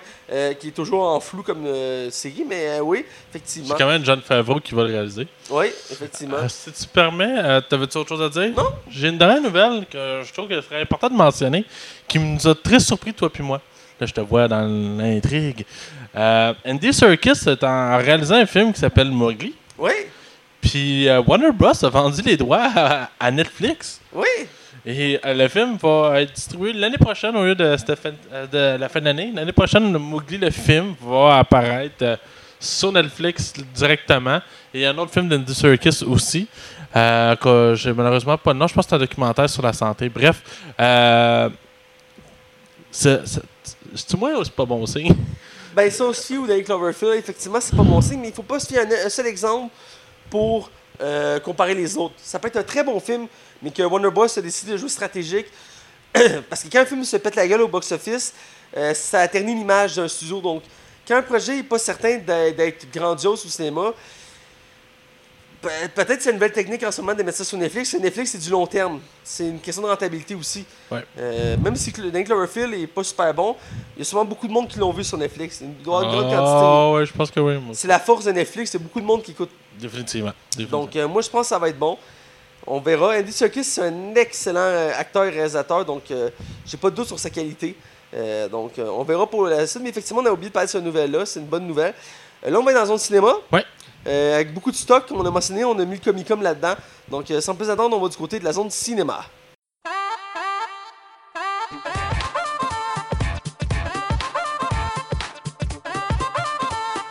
Bienvenue dans la zone cinéma. Alors, on est dans la zone cinéma et cette semaine, on a décidé de prendre le Comic-Con parce que il y a eu beaucoup de choses dans le Comic-Con de San Diego il y, a quelques- il y a deux semaines, je crois, maintenant. Euh, à peu près, ouais. Ouais. Et il y a eu beaucoup de bandes annonces. On a décidé de les- de les condenser ici parce qu'il y avait beaucoup de stock et on voulait pas euh, mettre des- une section de, de nouvelles trop longue. Donc, euh, on va y aller de- quand même assez en rafale. Euh, je vais y aller puis tu me relanceras. On a chacun notre tour. OK. Euh, le- la première nouvelle qu'on voulait parler, c'est Jeremy Renner qui est annoncé dans le casting de Spawn. Ouais. Qui est un film quand même assez attendu. C'est un film de, de super-héros indépendant avec c'est Jamie Foxx dans le rôle principal de Spawn. Ouais, et c'est le dessinateur de Spawn qui va le réaliser. Ouais. C'est Son premier film, c'est Todd Howard, c'est ça? Todd. euh, Howard, je pense que c'est ça. Je peux me tromper, là, mais il me semble que c'est euh, ça. Là. C'est un film même très attendu par les fans parce qu'on a déjà eu le droit à un film des années 90. Ouais. Et euh, je je l'ai jamais vu, mais je sais qu'il a fait beaucoup jaser. Et là, on- C'était vraiment mauvais. Disney, euh, pas Disney, Dayton passait tout le temps. Puis euh, je l'ai écouté une fois, puis c'est vraiment pas bon. je je- je je- moi, j'ai juste vu la scène avec la cape qui est magnifique. Là. Mais euh, bref, Jeremy Renner est confirmé dans le rôle de Twitch, qui, va être à la fois le, rôle, le personnage principal du film. Parce que le film, on va voir Spawn, mais il va être euh, comme de second plan. The background, puis c'est Jamie Foxx qui va l'être. là. Ouais. Et dans ce cas-ci, on va suivre Jamie Renner qui va faire Twitch, qui est, le- qui est un détective de police euh, honnête dans un monde où que les policiers sont corrompus. Et il va, il va, il va croiser le, le- le- le Spawn et ils, vont s'entraider dans une enquête euh, dans cet univers-là très sombre. Donc, euh, bel ajout pour le, le- le film. Ouais. On, on parle encore une fois de Jamie Renner. Après d'avoir parlé d'Avenger, on le parle là-dedans. Euh, parce qu'il puis dans la série Mission Impossible aussi. Bref, c'est un acteur vraiment très en vogue. Je te laisse relancer. On a eu la première bande-annonce de Glass, qui est le film, le crossover ultime de. Night Shyamalan. Ouais. On a enfin Unbreakable qui va enfin rejoindre euh, Split pour créer le film Glass. Dans le fond, chacun, on- dans le fond, c'est comme si le- le- les noms de chaque film euh, représentaient le personnage qui va être désigné. Ouais. Fait que le film va être centré sur Samuel Jackson, qui était le méchant dans Unbreakable. C'est un film que j'attends avec une patience de malade mental. Un, l'esthétique, c'est super beau. Puis de deux, c'est euh, vraiment un projet vraiment intéressant. Surtout après la fin de Split qui était juste hallucinant. Puis Unbreakable, ça fait des années qu'on souhaite avoir une suite, puis ça n'arrivait pas. Puis je pense que Bruce Willis a besoin de ce rôle-là aussi parce que ça va pas bien ces derniers temps. là. C'est un projet que Yann. Night Shyamalan embrasse depuis longtemps. Puis je suis vraiment content qu'on le voit enfin. C'est probablement le film que j'attends le plus cette année. Rien de moins. Ben, Euh. c'est euh, à grande envergure et la bande-annonce est vraiment très bonne. C'est-tu cette année qui sort? Je suis pas certain. Je vais aller vérifier en attendant. Je suis pas certain. Mais euh, c'est un film de grande envergure et j'aime beaucoup l'intro de la bande-annonce où que t- on suit dans le fond une psychiatre qui. euh, les trois personnages principaux sont attachés à des chaises. Puis elle dit Je suis spécialisée dans les, dans les cas des gens qui se croient être des super-héros, qui ont des super-pouvoirs, mais dans le fond, ils en ont pas. Et je suis là pour vous aider à guérir. C'est en janvier euh, 2019. janvier. Et euh, les, toi, les trois qui ont chacun leur réaction euh, distincte. Euh, Bruce Willis qui est quand même assez calme, Split qui est énervé, puis t'as Glass qui, euh, qui glace. Ouais, c'est ça. Mais tu sais, c'est vraiment des petits personnages typiques. Là. Mais j'ai aimé ce qu'elle a fait. Elle dit, elle dit Vous pensez que vous êtes tous des personnages avec des super pouvoirs, mais vous savez que c'est pas le cas. Les trois la regardent comme. Ouais. Oh, puis j'aime ça parce que c'est comme nuancé. Le principe de ces films-là, c'est qu'ils donnent. On sait pas s'ils ont des super pouvoirs ou, ou pas. euh, parce que le, le réalisateur, il a le don de tout le long du film. Mais dans Breakable, c'est ça qui était fort. On sait pas du début à la fin si vraiment il y a des super pouvoirs parce qu'il reste toujours dans, dans, Dans le le flou. flou, ouais. Puis à la fin, t'es comme, est-ce qu'il y a des super pouvoirs Euh, Ouais, puis pourquoi les trois sont dans une asile ensemble? Ouais. C'est- que c'est- Est-ce que c'est tout est dans leur tête? Est-ce que, tu sais, je, je sais pas où ça va s'enligner, mais Ça, ça a l'air très bon. ça a l'air vraiment bon. Euh, pour te relancer, euh, on a la bande de Shazam, qui euh, est le prochain film de DC. J'ai écouté comme 5-6 fois facile. là. Ah, écoute, moi aussi, euh, trois fois, moi. Et euh, dans le fond, c'est le prochain film de DC après euh, Aquaman, que tu vas parler par la suite, euh, qui est dans le fond la nouvelle génération de films de DC. Euh, ils ont pris leur temps après Justice League, ils ont pris un an pour euh, retravailler l'univers de DC. Ça sent un peu le renouveau, là. Oh, et entre autres, Shazam est annoncé pour être un renouveau. Euh, même le réalisateur qui l'a fait l'a mentionné. Et on le voit dans la bande-annonce. C'est un film qui va se distinguer des autres euh, par son humour, mais aussi par son histoire. Shazam, c'est quoi? Eh bien, pour mettre en contexte, c'est le super-héros Shazam, connu avant comme nom de Captain Marvel, qui est un, très, super-héros très ancien univers de DC. qui, dans le fond, c'est un enfant qui, du jour au lendemain, va croiser le, le chemin du sorcier suprême de la Terre qui, dans le fond, lui, est un gardien qui protège la Terre et il va le nommer nouveau protecteur. Et pour l'aider dans sa quête de protection, il va lui dire Tu sais dire le mot Shazam et tu vas devenir un super-héros. Il fait OK, parfait. Fait que là, l'enfant va dire Shazam et il va devenir un adulte avec des super pouvoirs qui ressemble un peu à Superman. euh, par certains de ses pouvoirs, il vole, super force, euh, super résistance. Et il va aussi pouvoir utiliser la magie, l'électricité, tout ça. Et des fois, il a un costume rouge avec une cape blanche et une éclair sur le torse. Et euh, sa pa- particularité, c'est qu'il y a- une, une apparence d'adulte, mais une personnalité d'enfant. Ouais. Donc ça fait des situations très comiques. C'est un film très léger. Parce que Shazam, je sais que des fois, il y avait des bandes dessinées qui étaient plus sérieuses. Genre vraiment plus sérieuses. Parce que Black Adam, c'est quand même pas un méchant qui est ultra, genre, ultra smooth, là, tu sais. Ah. Là, j'ai l'impression qu'ils ont fait, OK, on y va à fond. Le concept de base est absurde, OK, on l'assume jusqu'à la fin. Tu sais, ça, j'imagine, dans ce temps-là, ça a été pensé pour les ban- bandes des bandes dessinées. Mais oui. que les jeunes se reconnaissent dedans là, pour qu'ils veulent devenir des super-héros. Mais je pense que ça va vraiment être cool parce que même le show d'acteur, je trouve ça super cool. J'ai oublié son nom. Zachary, euh, euh, Zachary Lewis, je pense, s'appelle. Je sais pas. euh, C'est l'acteur principal de Chuck, c'est Ouais, c'est ça. Ben, je trouve. Hey, Chris, es-tu rendu buff, hein? Taparnouche, c'est long. Il s'est, entraîné, hein? Ah ouais, il s'est entraîné à maudit, je pense. Ah, pour ben, vrai, ça, paraît, là, ça paraît. Ah ouais, Mais puis son petit move très- de danse de Fortnite, là, que- il pète la brique, puis il est comme Alright! J'ai mis dans la balance qu'on voit qu'il comme, il fait des tests pour découvrir ses pouvoirs. Ouais, ouais, je- Je trouve ça bien comique. J'espère qu'ils n'en ont pas trop montré. J'espère qu'on va avoir des surprises aussi euh, Ben oui. au cinéma avec ça. Parce que pour vrai, c'était. Ça a l'air- Moi, je trouve ça a l'air cool. tu sais. je trouve pas que c'est le film qui a l'air le plus ambitieux DC, mais je trouve tellement que j'ai l'impression que ça va faire du bien aussi. Ben oui, ça va être réfléchissant, c'est le mot que je retiens. J'espère qu'on va rire un coup. C'est ça que j'espère. Je te laisse y aller avec euh, Aquaman. Euh, on a eu, c'est ça, la balance d'Aquaman qui a l'air clairement d'un tard dans l'eau. Euh, je, je, je, je, trouve la bande-annonce belle. Je trouve que. Je, je continue à penser que Jason Momoa est un bon choix de casting. Mais je suis pas tout à fait convaincu parce que j'ai vu. Je sais pas à quel point que ça va être intéressant. J'ai vraiment peur pour de voir un film tard. euh, je pense que des dieux qui se battent entre eux dans l'eau. euh, Même s'il y a des bons, il y a un bon casting, j'aime le. Je trouve que ça peut être cool. Je pense qu'il y a- quoi de faire. Il y a un moyen de faire de quoi d'intéressant dans l'eau. Tu, sais, tu peux arriver avec des concepts, des mises en scène différents qu'on est habitué que quand ils sont sur Terre, tu sais. Mais ça sent le, le CGI à Coco, là, ça va. Ben, ça sent qu'il y a beaucoup de CGI, mais moi j'ai aimé la bande-annonce. J'avais peur que le film soit dans la même lignée que les derniers films de DC. euh, qui ben, pas que ça soit trop sombre, mais euh, qui, qui, qui pousse dans les couleurs, des, des couleurs grises, noires. Euh, Ouais, parce qu'Aquaman, c'est coloré, là. Puis Aquaman, dans, dans la bande-annonce, c'est très coloré. euh, Les couleurs sont vives.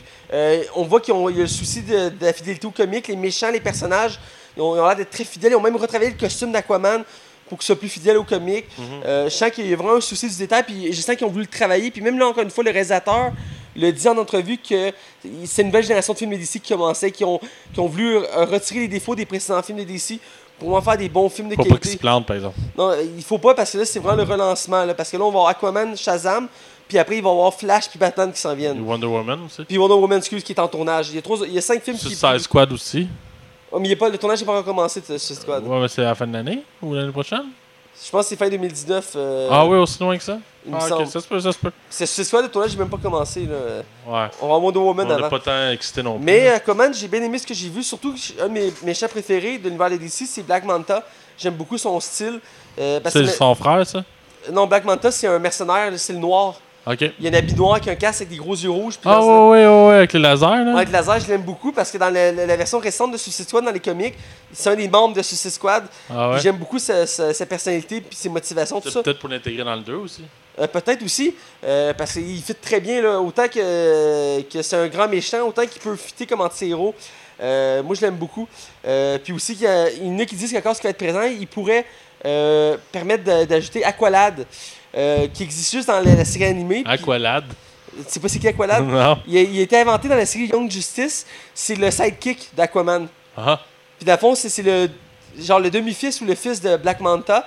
Puis dans le fond, c'est un Atlante qui a des, euh, qui a des euh, pouvoirs d'Atlante, mais aussi qui se bat avec des épées d'eau. Puis il peut manipuler l'eau comme ça. Puis euh, dans le fond, c'est dans le, la Young Justice, c'est le, le premier leader de la gang. Parce que dans la Young Justice, Robin est trop jeune. Fait que c'est Aqualad qui est nommé comme chef de la gang. Parce que c'est le plus mature, le plus adulte. Et euh, il y, a il y a vraiment une belle évolution de son personnage dans la, la série. Il y en a qui disent qu'on pourrait, il pourrait le teaser dans le film pour une suite euh, d'Aquaman. Euh, parce que c'est un personnage qui est vraiment apprécié de l'univers de DC. Parce que dans DC, comment ça marche, c'est quasiment tous les héros ont leur sidekick. Tu me donnes un héros, je pourrais dire son sidekick, ils en ont tous maintenant. Superman. Superman, c'est Superboy. Euh... Green Lantern. Green Lantern, c'est un autre Green Lantern. C'est un autre Green Lantern, tout simplement. Euh, le premier, Al Jordan, c'est John Stewart qui le suit, Ah, et ainsi de suite. Euh, Wonder Woman, c'est Wonder Girl. Euh, euh, Shazam, il y a un autre Shazam qui le suit, un autre ami enfant. Ah. Euh, il y en a un autre qui est bon, attends. c'est Ma- Machine Manhunter, c'est sa, sa cousine qui est une, une petite fille rousse Ah. qui, est, qui, qui est son sidekick. Ils en ont toutes. Ok. Ils en ont toutes. Bref, On va continuer. Aquaman, j'ai j'ai vraiment hâte de voir ce- la balance me donner le goût. J'avais peur au début, c'est pas un héros à la base que je tripe beaucoup, surtout l'acteur. Je sais pas certain, mais il me, il m'a vraiment convaincu avec la bande-annonce. J'ai hâte de voir. Pour continuer, saison 2 de- d'Iron Fist sont sortis la bande-annonce. Ouais. Euh, beaucoup de gens avaient peur que ce soit mauvais, euh, comme la première saison. Ça s'enligne pareil? Moi, j'ai l'impression que ça s'est amélioré. Ah ouais? Même le réalisateur, euh, de, du, ben, le- lui qui gérait la série de la saison 2, a dit qu'ils ont voulu corriger les défauts de la première saison. Entre autres parce que la première saison était poussée dans le temps. Il n'y avait pas beaucoup de temps pour tourner, donc la- l'acteur Ouais, principal. ça s'est senti. là. Ça s'est senti, puis l'acteur principal n'avait pas le temps de préparer ses scènes d'action, donc ça se sentait dans les combats. On voit ici que ça a été plus travaillé, les scènes de combat. Le budget a l'air d'être relevé un peu parce qu'on sent qu'il y a plus d'effets spéciaux. Ouais, ben cette saison 1 avait l'air vraiment cheap, là. On, on le sentait, et là on voit qu'ils ont utilisé plus le point euh, d'acier, puis il- c'est teasé qu'on va voir le dragon, ce qui était un peu présent. On voyait mini, euh, mini teaser dans la première saison, mais parce qu'il va y avoir des flashbacks de- à Kunlun. Ouais, puis teasait un peu son costume aussi. Oui, parce que c'est une des- un, des, un des personnages dans les quatre qui prend avoir un costume, c'est bien lui. Oui, il y a Daredevil, mais pour Luke Cage puis euh, Jessica Jones, ils n'ont pas vraiment de costume attitré.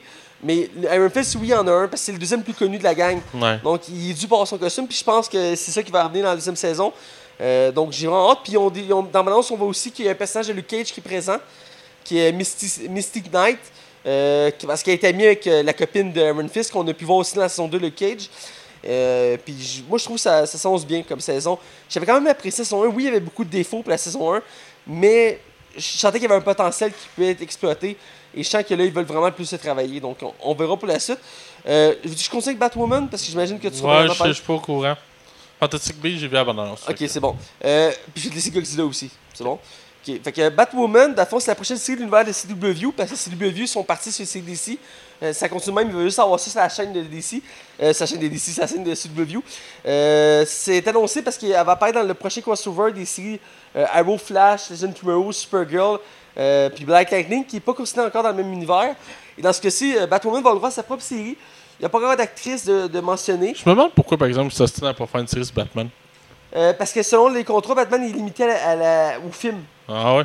C'est pour ça qu'on fait une série sur Arrow et non sur Batman. Ah, Parce que Arrow, c'est proche de Batman, mais c'est pas Batman. Ouais. Tu c'est comprends? ça, mais c'est pas Batman. Mais moi, j'aime beaucoup Green Arrow parce qu'il a sa propre histoire. J'ai j'ai acheté des BD la semaine passée de Green Arrow. Ah. J'aime beaucoup Green Arrow. Euh, il a sa propre histoire. Avant, il était considéré comme un, un Batman de bas de, bas de qualité. Maintenant, il a, il a- il a sa propre histoire. Il est vraiment un, un- un univers à lui. Euh, et dans ce cas-ci, Batwoman, beaucoup de gens pensent que Batwoman, c'est Batgirl, mais c'est pas Batgirl. Batgirl, c'est le sidekick de Batman. C'est Barbara Gordon. Batwoman, c'est pas Batgirl. C'est Batwoman, c'est la cousine de Batman qui est une ancienne militaire qui a dû quitter l'armée parce qu'elle elle- elle- elle est lesbienne et s'était pas acceptée dans l'armée américaine. Donc elle a décidé de donner une justicière sous le nom de Batwoman dans la ville de Gotham et de faire sa propre justice. Et elle a un côté plus sombre parce qu'elle n'hésite pas de, de, de servir des armes, des guns pour battre ses ennemis. Donc elle va se distinguer de Batman pour ça. Et elle a un costume plus sombre. Son costume est noir, oui, mais il va avoir du rouge au lieu d'avoir du gris. Donc euh, ça la rend encore plus violente, mais ça a l'air d'avoir un potentiel intéressant. Parce que ce que j'ai lu euh, de, sur la série qui s'en vient, il y a eu un teaser euh, sur Batwoman, c'est qu'ils veulent vraiment faire une série très sombre. un peu comme la première saison d'Arrow, très gris, pas beaucoup d'humour, puis qui développe vraiment des personnages qu'on n'est pas habitué de voir dans l'univers des DC. Parce que oui, DC est en train de grossir leur univers, mais il y a beaucoup de personnages qu'on connaît dans les comics, mais qui n'ont jamais eu le droit vraiment au grand écran. Et dans ce cas-ci, je pense que c'est une belle occasion, surtout que ça va être une première d'avoir une, su- une super-héroïne euh, homosexuelle. Ouais. Parce qu'on a jamais. Oui, on a eu des super-héroïnes, oui, on a des super-héros, oui, on a des super-héros noirs, oui, on a des super-héros asiatiques, mais on n'a pas de super-héros. euh, ça peut pas être banal, mais homosexuel. Et je pense que ça va être bien, ça va être réfléchissant pour l'univers des super-héros. C'est comme dans les yeux d'une queer. Hein? C'est comme dans les yeux d'une queer. Euh, oui, entre autres, une série de Netflix. Euh, mais je suis vraiment content pour ça. J'ai hâte de voir ce que ça donne. Mais j'ai hâte de voir l'actrice qu'ils vont prendre pour ça parce que euh, c'est pas n'importe qui qui peut faire un tel rôle. Donc, euh, à voir. Euh, on a la bande-annonce des Animaux Fantastiques. Oui. deux. Ouais, je vais y aller. Dans le fond, j'ai écouté la bande-annonce qui, euh, qui semble vraiment, vraiment plus prometteur. Moi, je n'avais pas tant apprécié le premier. J'avais été comme un peu déçu. Euh, dans le fond, c'est ça, on voit je- jeune Dumbledore qui est euh, incarné par l'acteur, euh, l'excellent acteur Jude Law. Euh, je- en tout cas, je suis vraiment hâte de voir quelle Ouais. direction ils vont prendre avec Dumbledore. Euh, on voit enfin Johnny Depp vraiment dans son dans son règne de la, de la méchanceté. Euh, on sent beaucoup aussi que les effets spéciaux ont été mis de l'avant encore plus que dans le dernier. J'ai l'impression que dans le dernier, ils sont limités. Tu sais, il y en avait beaucoup, j'ai l'impression qu'il y en avait un petit peu moins. Euh, là, j'ai vraiment l'impression qu'ils vont à fond. On, voit aussi quelques acteurs qui reviennent comme Colin Farrell ou euh, Ezra, Ezra Miller. Ouais. Euh, j'ai vraiment aimé l'esthétique et j'ai aussi trouvé spécial, spoiler alert si vous avez pas vu la fin de la bande-annonce, comment il s'appelle le monsieur qui est comme tout vieux, genre Nicolas Flamel. taparouette, hein? C'est creepy as fuck, ça. Ça avait été teasé euh, avant la, la- la sortie du film que le personnage allait être dans le film. Ça a surpris parce que, fond, on l'a jamais vu dans l'univers Harry Potter. on a entendu tellement parler de lui pourtant. Dans le premier film, c'était centré sur lui. Dans le premier Harry Potter, euh, la pierre philosophale, c'est lui qui l'avait créée. Et euh, on le voit, puis On peut-être voir les origines, puis après ça faire. probablement. Et c'est très saisissant de voir. La balance, j'ai beaucoup aimé. J'ai aimé voir les scènes d'action, j'ai Ouais. aimé les personnages. J'ai hâte de voir Johnny Depp parce que j'adore voir ses personnages. Ouais, j'aime son look qui ont donné les cheveux blancs albinos. Même s'il ressemble fuck all au, look qu'il y avait dans les films Harry Potter, parce que dans les derniers films Harry Potter, on avait le droit à des flashbacks et on voyait le jeune euh, Grindelwatch, puis il avait vraiment pas le même look que Johnny Depp. Ouais, avait- C'était genre un jeune avec des longs cheveux bruns, puis genre la, la face plus élancée. Et donc, euh, vraiment, Mais il était peut-être plus jeune. Fait Ouais, mais même à ça, là, il est blond avec des yeux bleus, genre, tu sais. euh, Bah, en tout cas, Bref. c'est pas grave. ça. C'est- du limite du détail. Ça reste c'est Johnny Depp, qu'il est super bon. Donc la balance, ça m'a beaucoup euh, excité. Puis on va encore un autre endroit. On exploite euh, le but de la série aussi. C'est pas de se limiter à l'Angleterre, c'était Ouais, pas Harry Potter. Là, ils vont aller en France, entre autres. C'est mieux que euh, les États-Unis encore aussi. Là. Ben, les États-Unis, c'était bien. Moi, j'avais bien aimé ce côté-là des États-Unis. Oh, oui, mais genre de pas vouloir le recycler. Là. Ouais, c'est ça. Et donc, euh, j'ai vraiment hâte. Puis euh, on va exploiter encore plus l'univers d'Harry Potter. Il va y avoir plus de personnages. Euh, entre autres, là, on va voir la famille Lestrange. Parce que dans le premier, c'est teasé que la- l'ancienne copine du personnage principal, c'est la mère de Bellatrice Lestrange, qui est une des personnages emblématiques d'Harry Potter. Et donc, on va la voir ici. J'ai hâte de voir ce que ça va donner. Mais ça annonce du lourd. Ouais. Je suis vraiment content parce que le premier, c'était plus une ouverture. Ouais, c'était justement trop une ouverture. J'ai l'impression c'était vraiment un prologue. Là. Ils ont voulu faire comme une sorte de prologue. Et là, je- ils commencent à rentrer dans le vif du sujet. Donc, c'est euh, quoi, c'est cinq films qui ont prévu avec ça? Ouais, ils ont prévu cinq films. Donc. euh, C'est mieux ça- d'être bon. Faut que ça soit bon. Ben oui, ça va être bon. Mais avec Johnny Depp, là, écoute, la qualité va être là, je suis sûr. Euh, donc, euh, à voir. On a la série Titan aussi. J'ai vu la bande-annonce, mais écoute, je vais te laisser y aller. Euh, prochaine série exclusive aussi à DC qui va être exclusive à leur euh, qui va concurrencer Netflix et Disney? DC Universe, c'est ça? Ouais, DC Universe. Je sais pas s'il va être disponible au Canada, tu le sais-tu? Ils ont dit au début que ça va être disponible aux États-Unis, mais qu'après après des tests, ils vont le- il va être disponible à travers le monde. Ouais. Donc, les premiers mois, la première année, c'est aux États-Unis, puis après, ils vont le. C'est pas les tarifs, hein, par hasard? Non, mais ce que j'ai compris, ça va être sensiblement la même chose que les autres plateformes. Comme Netflix, genre. Netflix ou 11 euh, piastres, 12 Hulu, entre autres, ou Amazon Prime, euh, qui sont deux autres très gros euh, concurrents à Netflix. Même si là, Hulu appartient à Disney, c'est sûr qu'ils vont probablement péter Netflix. Là. Mais Ah, Euh, c'est pas fait. C'est pas fait, j'avais beaucoup de, de- de préjugés pour la série Titan, même s'il y avait. Le personnage de Robin avait l'air d'être bien représenté.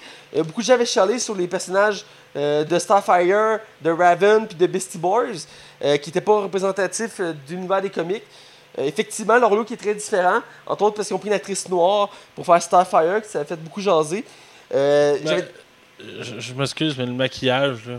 Mais le maquillage n'est pas super, je te l'accorde, mais les effets spéciaux expliquent pourquoi euh, on la voit pas, mettons, Starfire, on la voit pas avec la peau orange. Pourquoi? Ben, parce que quand elle active ses pouvoirs, là, on la voit avec la peau orange. Parce que dans la bande-annonce, à un moment donné, on la voit activer ses pouvoirs et on voit sa peau devenir orange. Ok. Puis là, moi, j'ai une autre question pour toi, vu que t'es plus au courant que moi. Est-ce que ça fait partie du CW ou pas du tout? Non, ça- ben, c'est réalisé par la même. C'est produit par le même gars, le grand Manitou de DC. Ouais, que tu me parles souvent, là. euh, qui va se faire Greg Berta- Bertlanti, je pense que ça s'appelle. Et, euh, mais c'est pas considéré dans le même univers. Par contre, ils ont déjà annoncé un spin-off sur la série Titan avec des personnages qui, étaient dans- qui vont être dans la série Titan. Euh, J'ai oublié le nom, mais il y a déjà un nom pour cette série-là. Euh, mais donc, ils veulent. Je pense qu'ils veulent passer dans une autre direction, mais ils ont dit que c'était pas impossible de peut-être faire un crossover. euh, Parce avec- que ça, ça veut dire que Arrow, Flash, tout ça, ils rejoindront pas euh, le DC Universe? Euh, théoriquement, ils vont être disponibles dessus, mais ça reste des exclusivités à CW.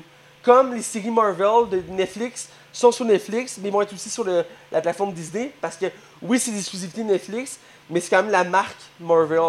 Donc, euh, ça reste qu'ils peuvent être disponibles sur ces deux places-là.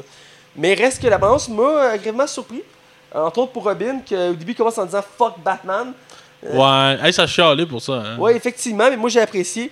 Euh, mais pour les effets spéciaux, j'ai été surpris. Je pensais pas que ça va être de cette qualité-là. Euh, je vais laisser la chance au coureur, comme on dit. On n'en voit pas beaucoup dans mon annonce, je pense que tu vas être d'accord avec moi. Ouais. Euh, mais je vais laisser, j'ai écouté les premiers épisodes, voir. Moi, je suis un grand amateur de cette série-là, surtout la première. Quand on était jeune, Teen Titan Go.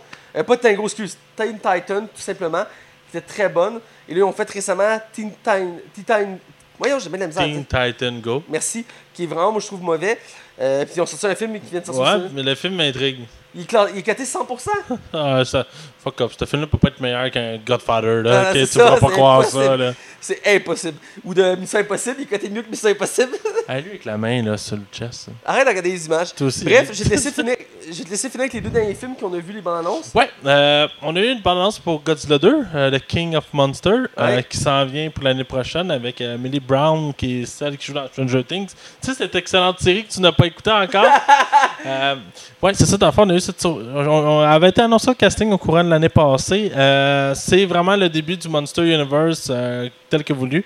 Euh, dans le fond, le film, ça, ça, ça- ça ne sera pas avec Aaron Taylor Johnson qui avait été le, le exécrable dans le premier Godzilla. là, où que, euh, comment il s'appelait l'acteur qui l'accompagnait? Brian, euh, Celui qui joue dans Breaking Bad, là, euh, Ah, Brian oui. Cranston, qui se fait tuer à partir de la moitié du film. Excusez du spoilers, mais je Ouais. passais à côté dans le film. Ou Ben le duo, de- le, le couple qu'on suit aussi dans le film. Là. Ouais, c'est ça, Aaron Taylor Johnson. Elizabeth. Olsen. Ouais, qui, un- qui sont des frères, frères et sœurs dans Avengers, mais Ouais. qui sont un couple dans Godzilla. Bref, c'était très mauvais. Et, euh, ben, le fi- le- les bouts de Godzilla étaient écœurants. C'était pas le, le- le Godzilla qui était le problème. Bref, le film euh, a un esthétique de malade mental. C'est excessivement beau. Euh, on sent qu'il y a beaucoup, beaucoup, beaucoup de créatures dans le film. Euh, ça va amener. C'est King. euh, non, pas King, c'est le- papillon géant qui va attaquer Godzilla. Godzilla semble vraiment être du côté des gentils. En tout cas, c'est le sentiment que le film nous donne parce qu'il semble vraiment être là pour protéger les êtres humains. Millie Brown semble être l'actrice principale du film. On a quand même un beau casting quand même autour du, euh, du film. Euh, visuellement, ça, ça promet. Est-ce que je vais, on va aller le voir au cinéma? Je suis encore sceptique. Euh, Euh, moi aussi, écoute, j'ai, la balance m'a beaucoup intrigué. On voit que là, il rouvre l'univers parce qu'il y a plusieurs mentions que Godzilla n'est pas le seul des monstres, mhm. qu'il y en a d'autres, puis qu'on en a besoin pour nous protéger. Puis Godzilla a l'air encore une fois incroyable, là. il, il est époustouflant. J'ai vraiment hâte de le voir interagir. Euh, puis euh, il y a une espèce de hit qu'on peut voir à la fin de la bande-annonce qui m'intrigue beaucoup. Euh, mais pour le casting humain, je sens qu'ils ont voulu améliorer ça. Comme on a mentionné le premier, il y avait beaucoup de défauts de ce côté-là. Dès, le- début du film, on sentait que les personnages humains étaient là plus secondaires puis qu'ils ne fitaient plus. C'est tout le couple qu'on suit tout le long. Dans ce cas-ci, ça a l'air d'être mieux. Ça a des personnages qui complètent l'histoire, qui font pas juste témoigner de l'histoire, mais bien compléter. J'ai vraiment hâte de voir ça. Puis espérer y avoir des mentions dans le film, selon les rumeurs, qui ont, euh, de, de King Kong. Espérer y avoir des mentions dans le film de King Kong? euh, parce que le prochain film suite à celui-ci, c'est euh, King Kong versus Godzilla. Euh, donc, c'est le prochain qui va sortir, je pense, en 2020. Ouais. Donc, qui est très attendu lui aussi, parce que ça va être une première de voir ces deux grands monstres s'affronter. Ben, il y a déjà eu ça dans- au Japon, mais pas ici. Ouais, c'est ça. Puis il y a aussi en grosse envergure comme ça. Et surtout que Kong, le dernier film que tu pas encore vu, je crois, j'ai pas vu encore. avec teasé l'univers des monstres, parce que ça le mentionne tout le long du film que King Kong n'est pas le seul des monstres. Donc, euh, qu'il y en a d'autres dans l'univers qui sont cachés, il faut, ils- qui sont soit endormis, soit cachés. Et donc, euh, ça tease entre autres Godzilla. Et euh, donc, j'ai hâte de voir. Moi, je suis un grand amateur de Godzilla. Je, le suis depuis. J'ai vu les vieux films des, années- des, débuts- des années 90-2000. Puis aussi la série animée que j'avais bien aimée. Euh, je trouve que c'est toujours hallucinant de voir Godzilla. C'est un monstre incroyable. Donc, on va voir. Ouais. Puis pour finir, Overlord, qui est senti. Ok. On a eu les trois films de Cloverfield et celui-là aurait dû être, faire partie du Cloverfield. Puis finalement, ils ont décidé de dissocier de ça. Euh, on a eu comme des fausses infos un peu euh, toxiques. On nous avait dit que Daisy Ridley et que John Bogaya. C'était John Bogaya Je me trompe peut-être, c'était peut-être pas John Bogaya, mais je sais que Daisy Ridley avait été annoncée comme au casting. Finalement, je- on la voit pas du tout, du tout, du tout. D'après moi, elle n'est plus là. Euh, J'ai pas regardé le casting par après, mais elle n'est pas là. Euh, dans le fond, pour résumer le film, c'est une histoire qui se passe euh, pendant la Deuxième Guerre mondiale. Et euh, dans le fond, le film commence vraiment en montrant les soldats qui sont poignés pour se battre. Puis ça, ça va l'air d'un drame. Puis à partir de la moitié de la bande-annonce, le film change what the fuck au bout. Ça devient comme des zombies nazis. On sent l'inspiration de Call of Duty pour vrai. Là. Je pense que c'est pas une cachette. Euh, c'est ça, dans le fond, les, ennemis de l'armée commencent à avoir des zombies un peu partout. On n'en sait pas grand-chose. Euh, ça donne un peu le ton. Ça n'a pas convaincu tout le monde, euh, mais je, je vais quand même laisser sa chance au film. Je sais pas si je vais aller le voir au cinéma, mais je suis intrigué. Le film m'a beaucoup intrigué, moi aussi. Surtout parce qu'à la base, il était annoncé comme un film de Cloverfield. Finalement, non. Euh, mais la bande-annonce est vraiment très intrigante, surtout le côté euh, zombie. Euh, il y a comme des expériences, c'est comme si on suit un- des soldats qui sont droppés en plein milieu de l'Allemagne, Ouais. puis ils tombent dans un village assez louche, et rapidement ils vont voir qu'il y a des expériences qui sont faites là. Et ça a l'air vraiment épeurant comme film, assez euh, Ouais, ça lim- limite, euh, limite horrifique. Là. Ouais, voilà. Et euh, moi, ça m'a beaucoup intrigué. Autant pour le casting qui a l'air intéressant. C'est pas le gros, gros casting pour un film de ce envergure-là, mais euh, pour ceux qu'on voit dans le film, je suis confiant. J'ai l'impression que ça va être un bon film. Puis c'est DJ Abraham. Donc, ouais, euh, ben, il réalise pas, il produit. ouais, il produit, mais on s'entend. Il, est quand même, il touche au projet. Donc, euh, je trouve ça intriguant et je vais en voir plus. La balance la- laisse beaucoup de mystère, donc euh, Ouais. j'aime ce genre de balance-là. Donc, j'ai hâte de voir la suite. Donc, c'était les éléments du Comic-Con qu'on a fait le tri. Évidemment, il y a eu beaucoup d'autres choses, mais à un moment donné, on peut pas tout parler. On n'a pas des éléments qu'on trouvait les plus intéressants à, à notre sens. Donc, voilà. On va être du côté non-spoiler pour parler du film qu'on est censé critiquer cette semaine, qui est le dernier film de Mission Impossible en date, Mission Impossible Répercussion. Fallout. Voilà, donc on y va sans plus attendre. Attention, vous rentrez dans la zone non spoiler. Attention, vous rentrez dans la zone non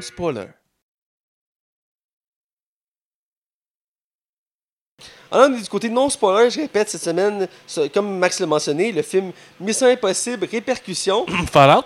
Et a pas... Non, on est québécois, il faut le dire en français, les Ouais, mais aux États-Unis, quand ils regardent euh, le père en flic, ils disent-tu The Father of the Son? Non, non, non. Ils vont dire The Père en flic. OK? Fait que.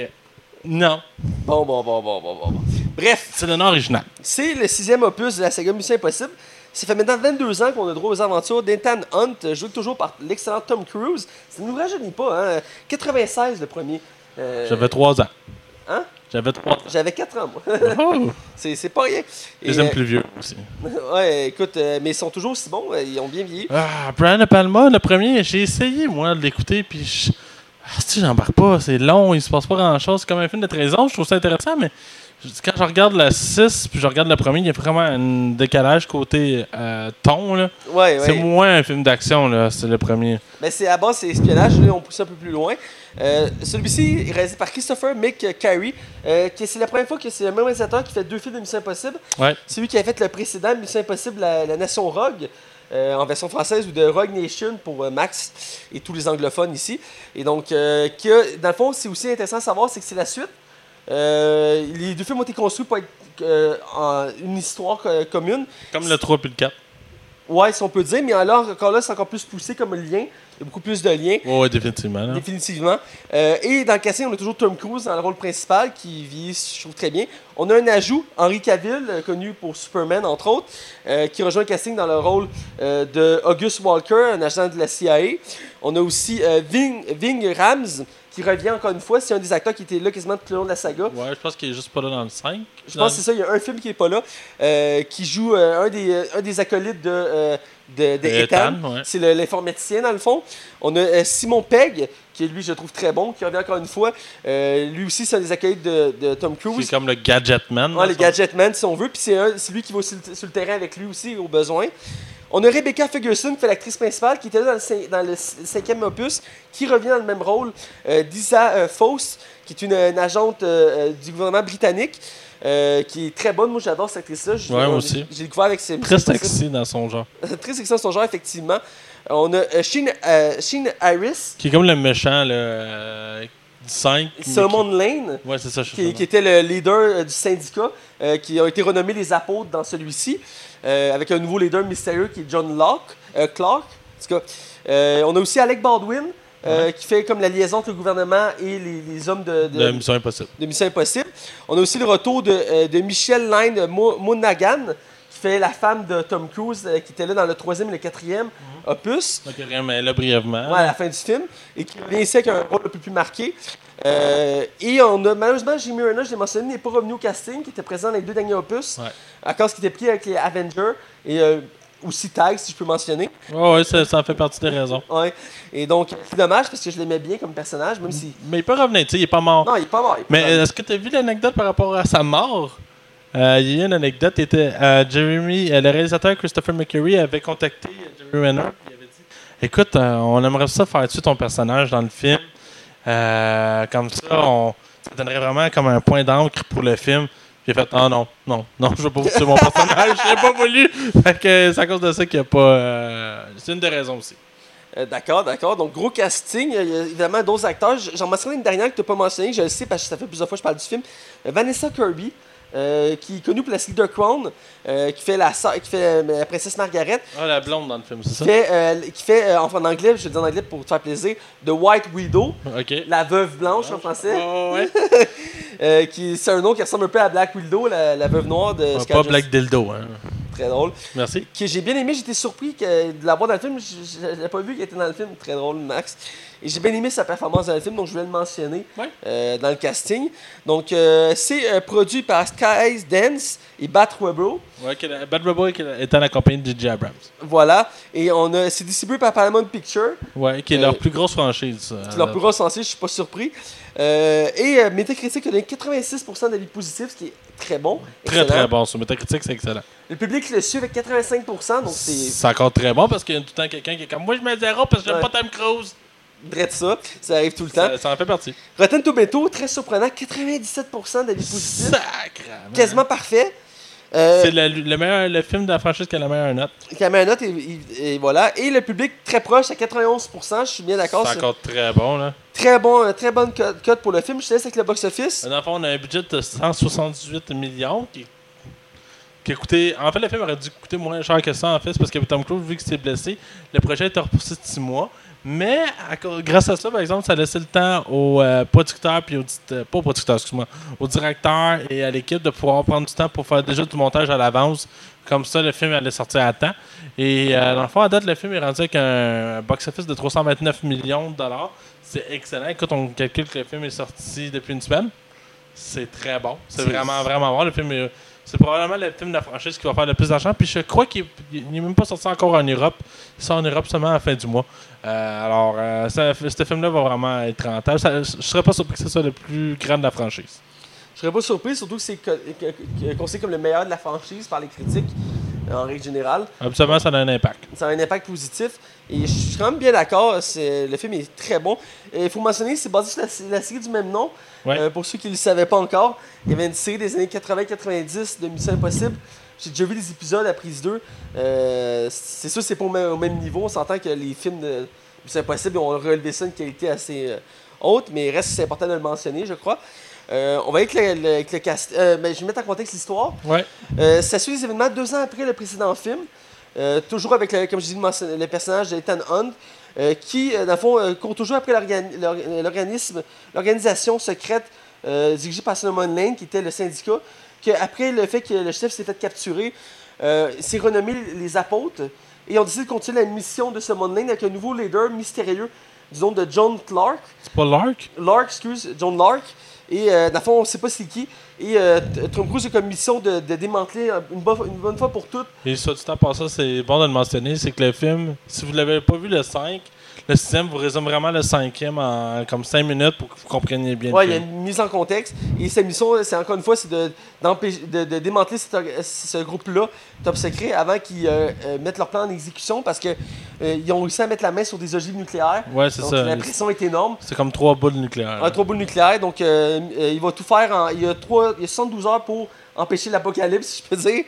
Et donc, euh, on, on va le suivre dans une course euh, effrénée d'action non-stop. Et donc, euh, c'est la mise en contexte avec le casting. Euh, Ethan Hunt, euh, qui joué par Tom Cruise, qu'est-ce que t'en as pensé?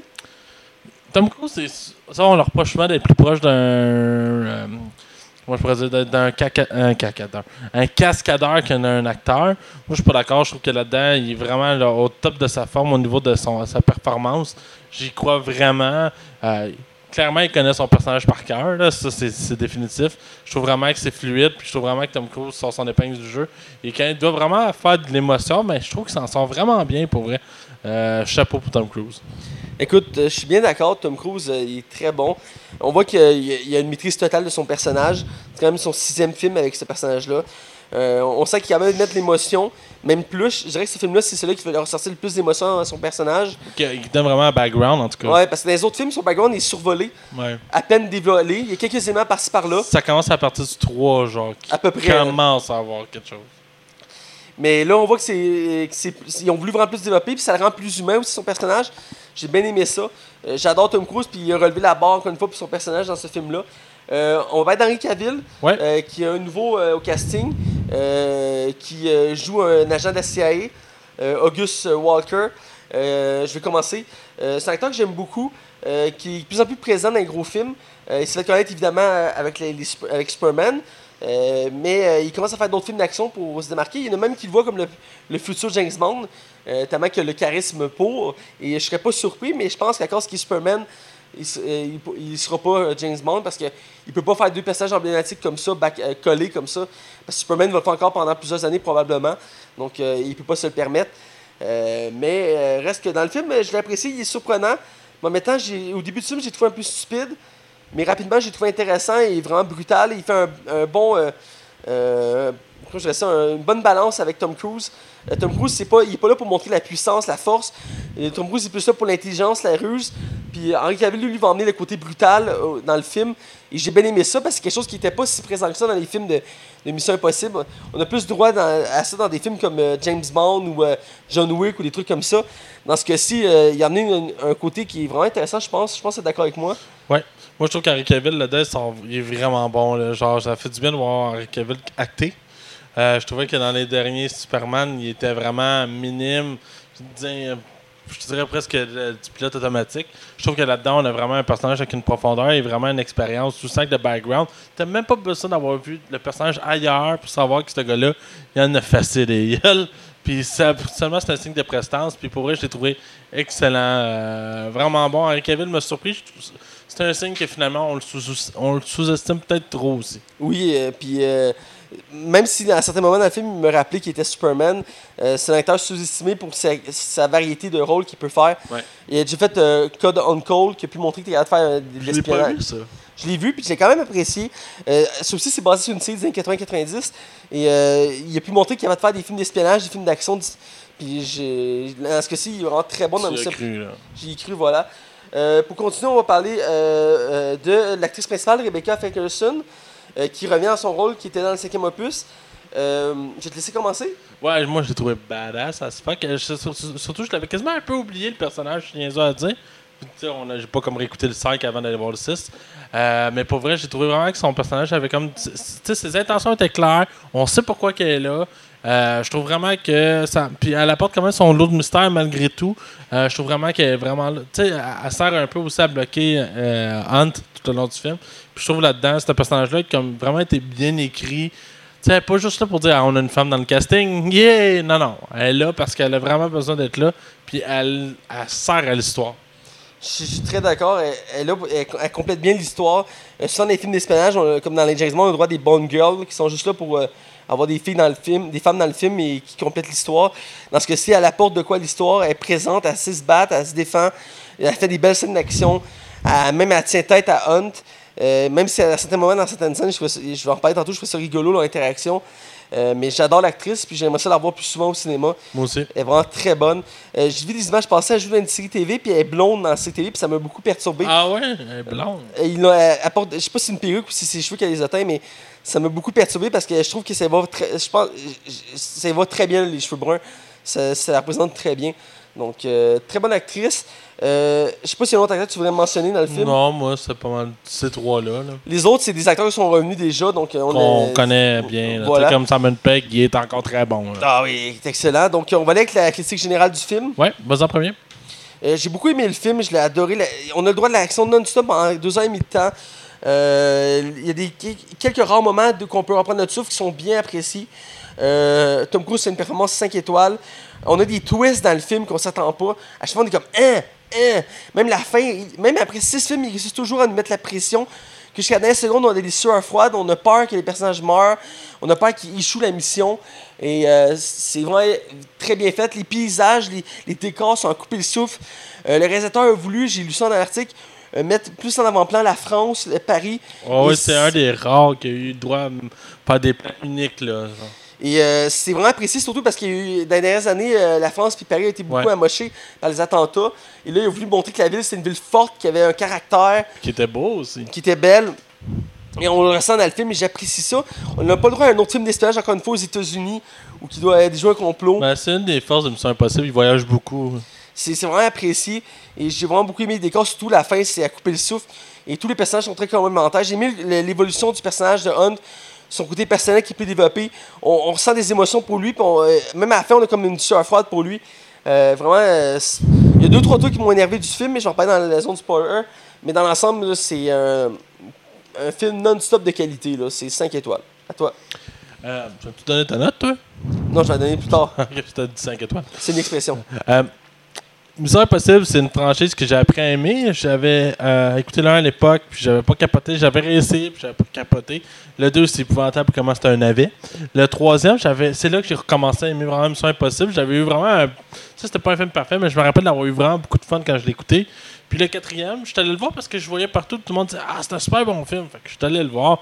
Puis le 4 puis le 5, tape, ouais, c'était un roller coaster d'émotions. C'était vraiment, vraiment, vraiment, vraiment solide comme, euh, film. Et Mission Impossible 6, tabarnak. Il rose ça. Ben il oui. pousse encore plus haut que ça. C'est un film remarquable. C'est probablement un, des- meilleurs films d'action en 2010 et 2020. Si c'est pas le meilleur, juste en dessous de Max, euh, Ma- Mad Max, c'est vraiment là, un film extrêmement intelligent, très bien exécuté, très bien réalisé, très bien joué. Euh, on, parle- on a vraiment un concept intéressant. On a une histoire, on a, on a une prémisse intéressante avec un contexte intéressant et on et, euh, est clair, on se perd pas, on comprend les, euh, les intentions du méchant, on comprend les intentions du gentil. Et le film réussit quand même à nous surprendre à chaque fois. Euh, même quand dans des moments tu dis ok je connais les ficelles de Mission Impossible, ça je sais, ils m'auront pas. Mais à chaque fois tu te fais avoir. Le film est rempli de surprises. Puis j'aime ça le concept du. Il y a de la trahison, il y a de la méchanceté, il y a des plans qui sont comme juste over the top. Tu sais, le- le- des bombes nucléaires. Tu peux-tu avoir plus, what- plus explosif que ça? Pour vrai, Mission Impossible 6 est un putain de bon film. Et voilà, donc pour vraiment plus en parler en profondeur, euh, on va être dans la zone de spoiler. Donc euh, on y va sans plus attendre. Oh oui, monsieur. Attention, vous rentrez dans la zone spoiler. Attention, vous rentrez dans la zone spoiler. Alors on est du côté spoiler, on va parler du film plus en détail, ce qu'on a aimé, ce qu'on a adoré, ce qu'on a trouvé incroyable euh, de ce film-là. Mais je commencerai avec un élément qui m'a chicoté du film. Ouais, ok. Oh, t'as du négatif à donner?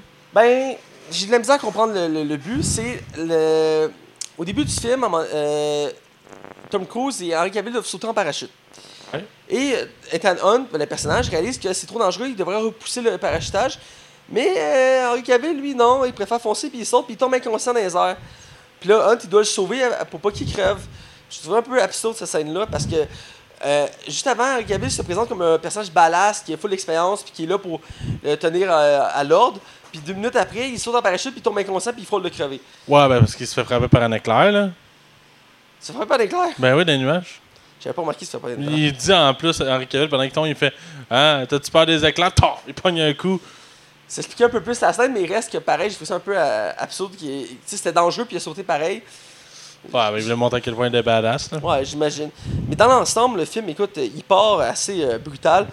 Euh, je sais pas si tu veux t'es- lancé tout de suite sur le début. Euh. Où tu vas en venir? Est-ce que tu parles Ben- de ça de bain ou? Euh, je vais commencer avec la mise en contexte. Euh, ça commence avec une espèce d'appartement à Belfast. Puis, euh, dans le fond, ça te met en contexte que, dans le fond, les méchants du premier film sont toujours présents, même si le 2 n'est plus là. Mhm. Puis, il te laisse un gros mystère. Puis, il doit, il doit accepter la mission. Puis, t'as le fameux. euh, si, C'est une- si toutefois vous acceptez cette mission, euh, C'est un message tu vas dans les 5 prochaines secondes. Mais ça reste. ça, ça reste toujours marquant, ce message-là. Ben, c'est parce que c'est très. c'est une signature pour le film. Il a comme pas le choix de le mettre, là, tu sais.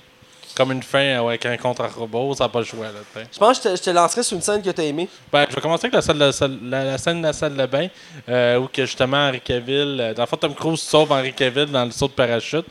Puis rendu en bas, euh, ils doivent infiltrer pour le, le genre de discothèque, si on veut, ou c'est un rave, là, tu sais. Et euh, dans le fond, euh, ils cherchent un gars, puis ils réussissent à le trouver avec leur détecteur, ils doivent aller dans la salle de bain.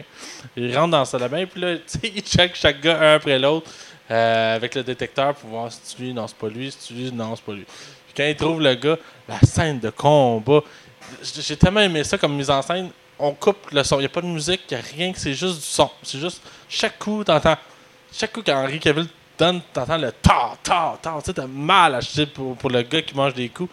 Puis ça arrête pas, c'est non-stop. Puis ces deux gars contre un, puis les, casques, les, les, les, les acrobaties qui sont faites pendant cette scène-là sont incroyables. Ça défonce tout ce qu'il y a sur le, le décor, le lavabo, les toilettes, tout ça. Puis ça donne vraiment, là, tu- ok, là, tu sais que ce film-là va te tenir en haleine, puis tu sais qu'Henri Cavill, autant que t'es comme ambigu s'il est gentil ou non, tu vois là qu'il est comme, ok, ce gars-là va être pas facile à battre, là, tu sais. Va être un méchant adversaire, là. Je suis d'accord, la scène dans, dans la douche euh, montre vraiment que, que Cavill est un personnage vraiment brutal et que il est au même niveau qu'Ethan Hunt, puis que le, le combat est assez incroyable. C'est fou parce qu'ils se mettent deux contre un, puis ils ont de la misère comme ça se peut pas. Ouais, le gars, Euh, il faut dire qu'il est assez. euh, Ouais, mais la scène est vraiment emblématique, j'ai adoré. Et même l'interaction après, parce qu'il réalise dans le fond qu'il peut pas aller avec le visage parce qu'il a brisé la machine. Ouais, et puis ça amène une scène cocasse qui sort dans la cabine. C'est rendu une référence à les derniers films de Mission Impossible que finalement il réussit pas à se faire de visage. Ouais. Dans les trois derniers films, je pense, à chaque fois la machine finit par péter ou euh, il y a de quoi. Elle est comme pas fiable, là. Genre, je me rappelle, dans, je pense que c'est le Pro- protocole fantôme, ils sont comme dans un hôtel. Ouais, le- le- à Dubaï, là. Ouais, puis la, la- la- la- machine a, fini par sursauter, fait qu'ils ont, ils ont pas le choix, ils se présentent lui-même sans visage, puis se passé pour l'acheteur. Puis ça fait une scène vraiment avec de la pression parce qu'il doit être crédible. Puis encore là, Ben, ça- il le refait, dans le fond, euh, justement après, quand il va voir la, la White. euh, Ouais, ben c'est là où emmené. Il refait la même chose, il va la voir, puis c'est passé pour le gars. Puis il vient convaincant, puis elle le suit. Puis euh, même, il y a une belle interaction avec elle. Je m'attendais pas, mais elle aussi, elle se défend. Elle sort un couteau, puis elle, elle poignarde un, des gardes. Oh, ouais. Euh, J'ai bien aimé cette interaction-là. Puis ça passe sur des, des scènes d'action non-stop. parce que ça crée des poursuites à travers la ville.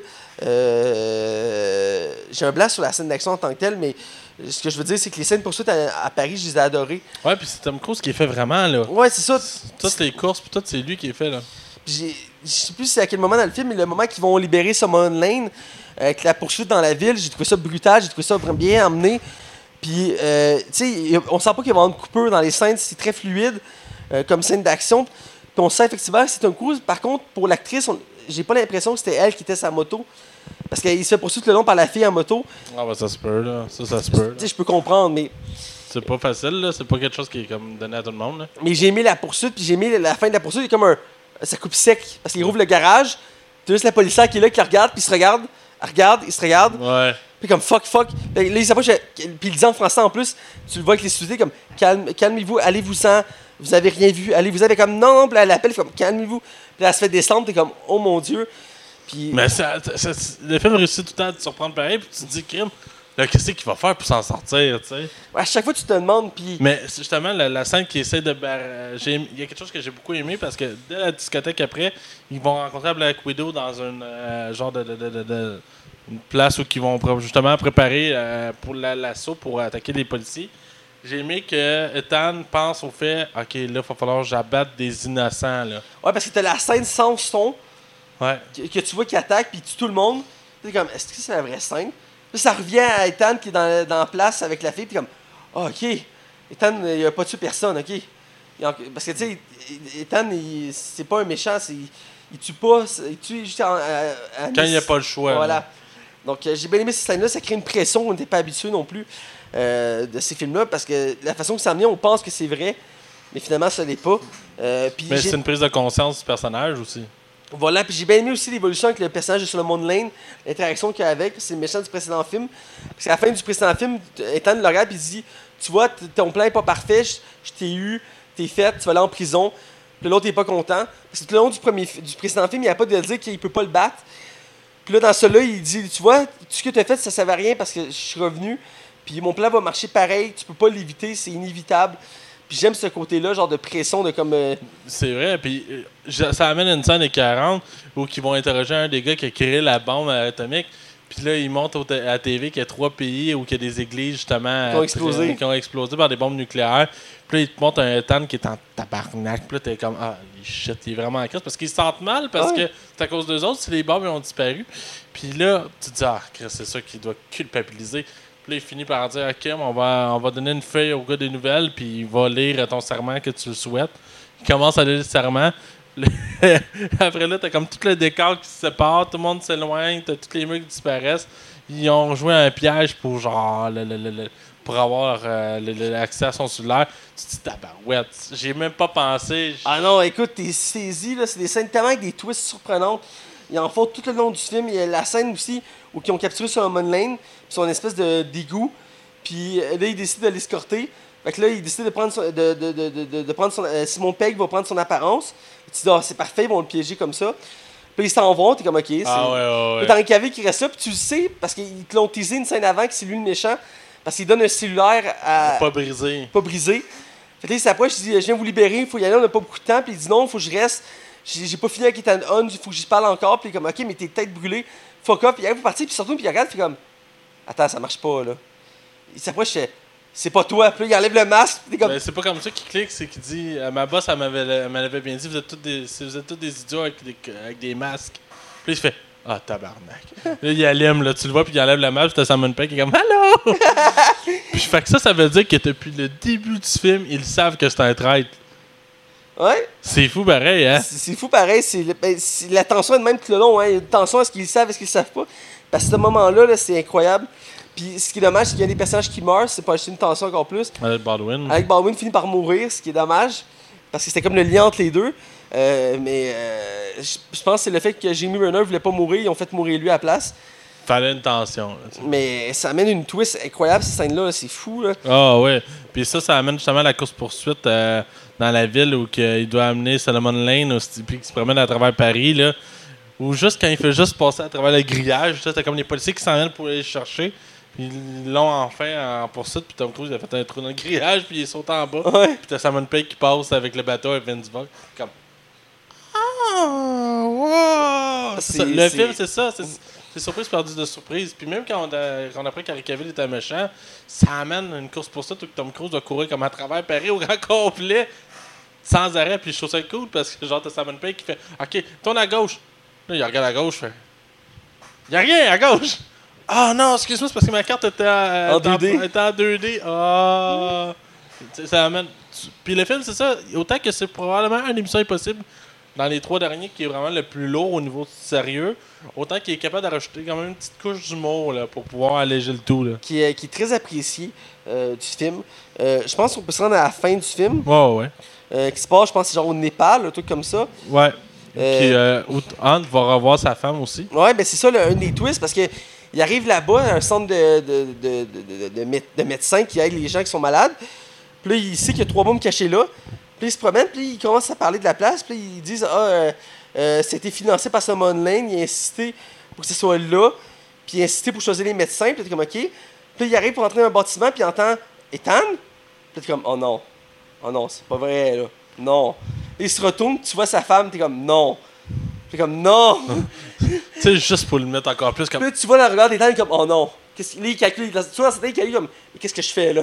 Il il y a trois bombes autour de nous, ma femme est là, qu'est-ce que je fais? Je suis la marde, là. Puis là, là, il commence à jaser avec elle, puis il se fait passer pour un médecin. Puis euh, rapidement, ça dégénère parce que là, ils ont une course, ils ont genre 15 minutes pour trouver les trois bombes. Puis t'as Ethan qui vole l'hélicoptère, puis il part dans une poursuite hélicoptère de la mort avec Henry Cavill. Hallucinant, puis genre, il sait pas chauffer un hélicoptère. Ah! Puis il le dit, il comme. euh, tout le monde fait Hein? Dans un hélicoptère, dans un hélicoptère. Il est dans un hélicoptère, il est dans un hélicoptère, je suis dans un hélicoptère. C'était comme une corde en plus, avec une boule en dessous. Ouais. puis Tu te dis, ah, ok, c'est comme ça qu'il va écrire ça une volée, en pensant qu'il va faire balancer la, la, la, la balle. Puis finalement, non. Puis là, il essaie de la faire tomber sur le, le Henry Cavill. Ça marche pas. Puis Henry Cavill sort une esti de grosse machine gun, puis il commence à tirer dessus. Ah ouais, avec sa grosse moustache en plus. Là, ta, ta, ta, ta, ta, ta, puis ça mène vraiment. Puis t'as le chrono, puis la scène est, est stressante parce qu'au début, il- rapidement, il trouve une bombe. Il en trouve une rapidement, t'es comme, OK, les- l'espoir est là. Mais la deuxième, là, ça prend du temps avant de la trouver. Ils font le tour, puis finalement, il la trouve dans l'espèce de temple où que Simon Lane est là. Puis là, t'as- il Simon Lane, il, il y a un combat là, puis c'est la tension. Puis jusqu'à la dernière seconde, puis même, les deux hélicoptères finissent par se crasher sur une espèce de plateforme de roche. Puis là, t'as Henry Cavill puis Tom Cruise qui s'affrontent, puis c'est un combat violent. Puis ils tombent sur une corde, puis il y a juste un crochet qui les retienne. Puis t'es comme, oh mon dieu, ils arriveront pas, puis ils restent genre moins d'une minute, t'es comme, ah! J'ai aimé quand les deux hélicoptères comme crash sur, la, la- sur le rocher. Oui, dans le tunnel, c'est comme un genre de tunnel, si on veut. Puis t'as comme dans Henry Cavill qui fait Tu meurs jamais, toi Puis lui, genre, t'es à moitié défiguré, là. Ah ouais, j'ai trouvé ça drôle, là. Ah, écoute, la scène est à couper le souffle, là. Ils se battent sur la roche, puis. Mais le crochet dans le crâne à Henry Cavill. Ah, Ah, c'est ça, c'est comme. T'avais mal, là. tu sais, ah, c'est douloureux. Mais euh, le film, c'est ça, le fait qu'il y ait comme le chrono de 15 minutes. Tu vois que tu sais, tu sais qu'il va y avoir comme 15 minutes d'action sans arrêt. Mais là, le chrono avance, avance, avance, avance. Puis je pense que c'est un vrai 15 minutes, là. C'est pour vrai. Puis là, là, là, là, tu vois le 3, 2, 1. Puis là, tu vois vraiment une tension qui monte. Parce qu'en plus de ça, t'as genre Simon Pegg qui se fait quasiment pendre par euh, Cinnamon Lane. Puis t'as comme le. Comment elle s'appelle la dame? Je m'excuse. Euh, il s'affaust. Il y a sa fausse qui se bat puis qui va refaire la même prise du, euh, des genoux. Là. Bref, ça amène une tension de malade mentale. J'ai trouvé ça vraiment, vraiment, vraiment cool. J'ai beaucoup aimé cette Puis il nous fait croire qu'il explose à la fin. Hein. Ouais. Tout devient blanc. Puis finalement, tu, vois qu'il y a la pinuche dans la gueule. Puis j'ai bien aimé aussi, après, le- l'espèce d'épilogue avec sa femme, qui réalise qu'à la fond, elle, elle a une vie heureuse, puis qu'elle regrette rien. Ouais, ouais. qu'il en veut pas pour rien, puis euh, lui, il peut continuer sa vie, il peut être heureux pareil. J'ai bien aimé ça, c'est vraiment une belle boucle. Euh, parce que ça avait laissé en suspens dans les derniers films. Puis j'ai- vraiment beaucoup aimé ça, c'est c'est vraiment une belle, un bel épilogue, puis une belle fin au film aussi. Ah ouais, définitivement. Mais un 7 Ça serait pas impossible, ils ont pas mis l'im- euh, l'idée de côté. Faut dire que Tom Cruise commence à être vieux, mais faut savoir qu'il fait toutes ces scènes d'action, c'est lui qui pilote l'hélicoptère pour vrai dans le film. Ouais, mais je sens qu'il est capable encore. c'est Il est en forme, le gars, là. Tu sais, il y a quoi, impossible, mais 51, Il a réussi à 52 relever ça encore plus haut. Il a dit en joke que si on y emmenait un bon scénario, il était prêt à le faire dans l'espace. Ça serait fou, hein. Je pense qu'il y a de quoi à faire. C'est possible. C'est possible. Ça serait, il y a de quoi à faire, mais gars, Fast and Furious, ça a l'air qu'ils s'en vont vers là. On verra bien. Écoute, je pense qu'on est rendu au moment de la note. Ouais. Tu donnes combien? 4.5 sur 5 sans hésiter. C'est un des meilleurs films d'action des 10 dernières années. J'hésite même pas à le dire. Je donne la même note, 4.5. C'est un des meilleurs films d'action des dernières années. Incroyable. C'est le meilleur de la saga. Il a relevé euh, le qualité à un niveau incroyable.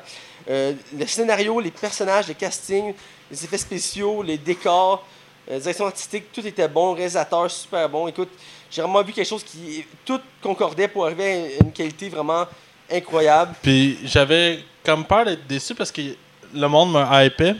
Puis je suis comme finalement pas déçu du tout. Je suis comme encore plus genre heureux que, que mon hype. Genre, fait que c'est un signe de qualité. là. Je suis bien d'accord. Écoute, euh, il mérite amplement son 4.5. Ouais, définitivement. C'est déjà tout pour le podcast. Ouais. Espérons que vous avez aimé notre retour. On va être là de retour à chaque semaine. Mhm. Euh, donc, euh, on peut toujours nous suivre sur la Ligue Bar sur Facebook, Twitter, iTunes, YouTube, RZO, DJ Pod, le canal Cinéma, le 109 CHI. Vous pouvez me suivre moi sur Facebook, Mathieu Prévost. Puis suivre Max sur Facebook et Twitter, euh, Max Taillon. Et écoutez, on vous dit, restez à l'écoute. Mais euh, dernière chose, euh, actuellement, Mathieu et moi, on travaille là-dessus. On va avoir un format vidéo qui s'en vient probablement pour la fin de l'année. Si vous voulez nous encourager avec le Patreon euh, pour la Ligue des cinémas, on vous invite. Le lien sur la page Facebook. On aurait besoin grandement de votre aide. On s'enligne actuellement pour un vraiment un format vidéo en plus du format classique. Alors, euh, on vous invite grandement à venir nous euh, contribuer. Et euh, on a hâte de vous voir la semaine prochaine. Et voilà. Ciao! La la la la la la la la la La. la la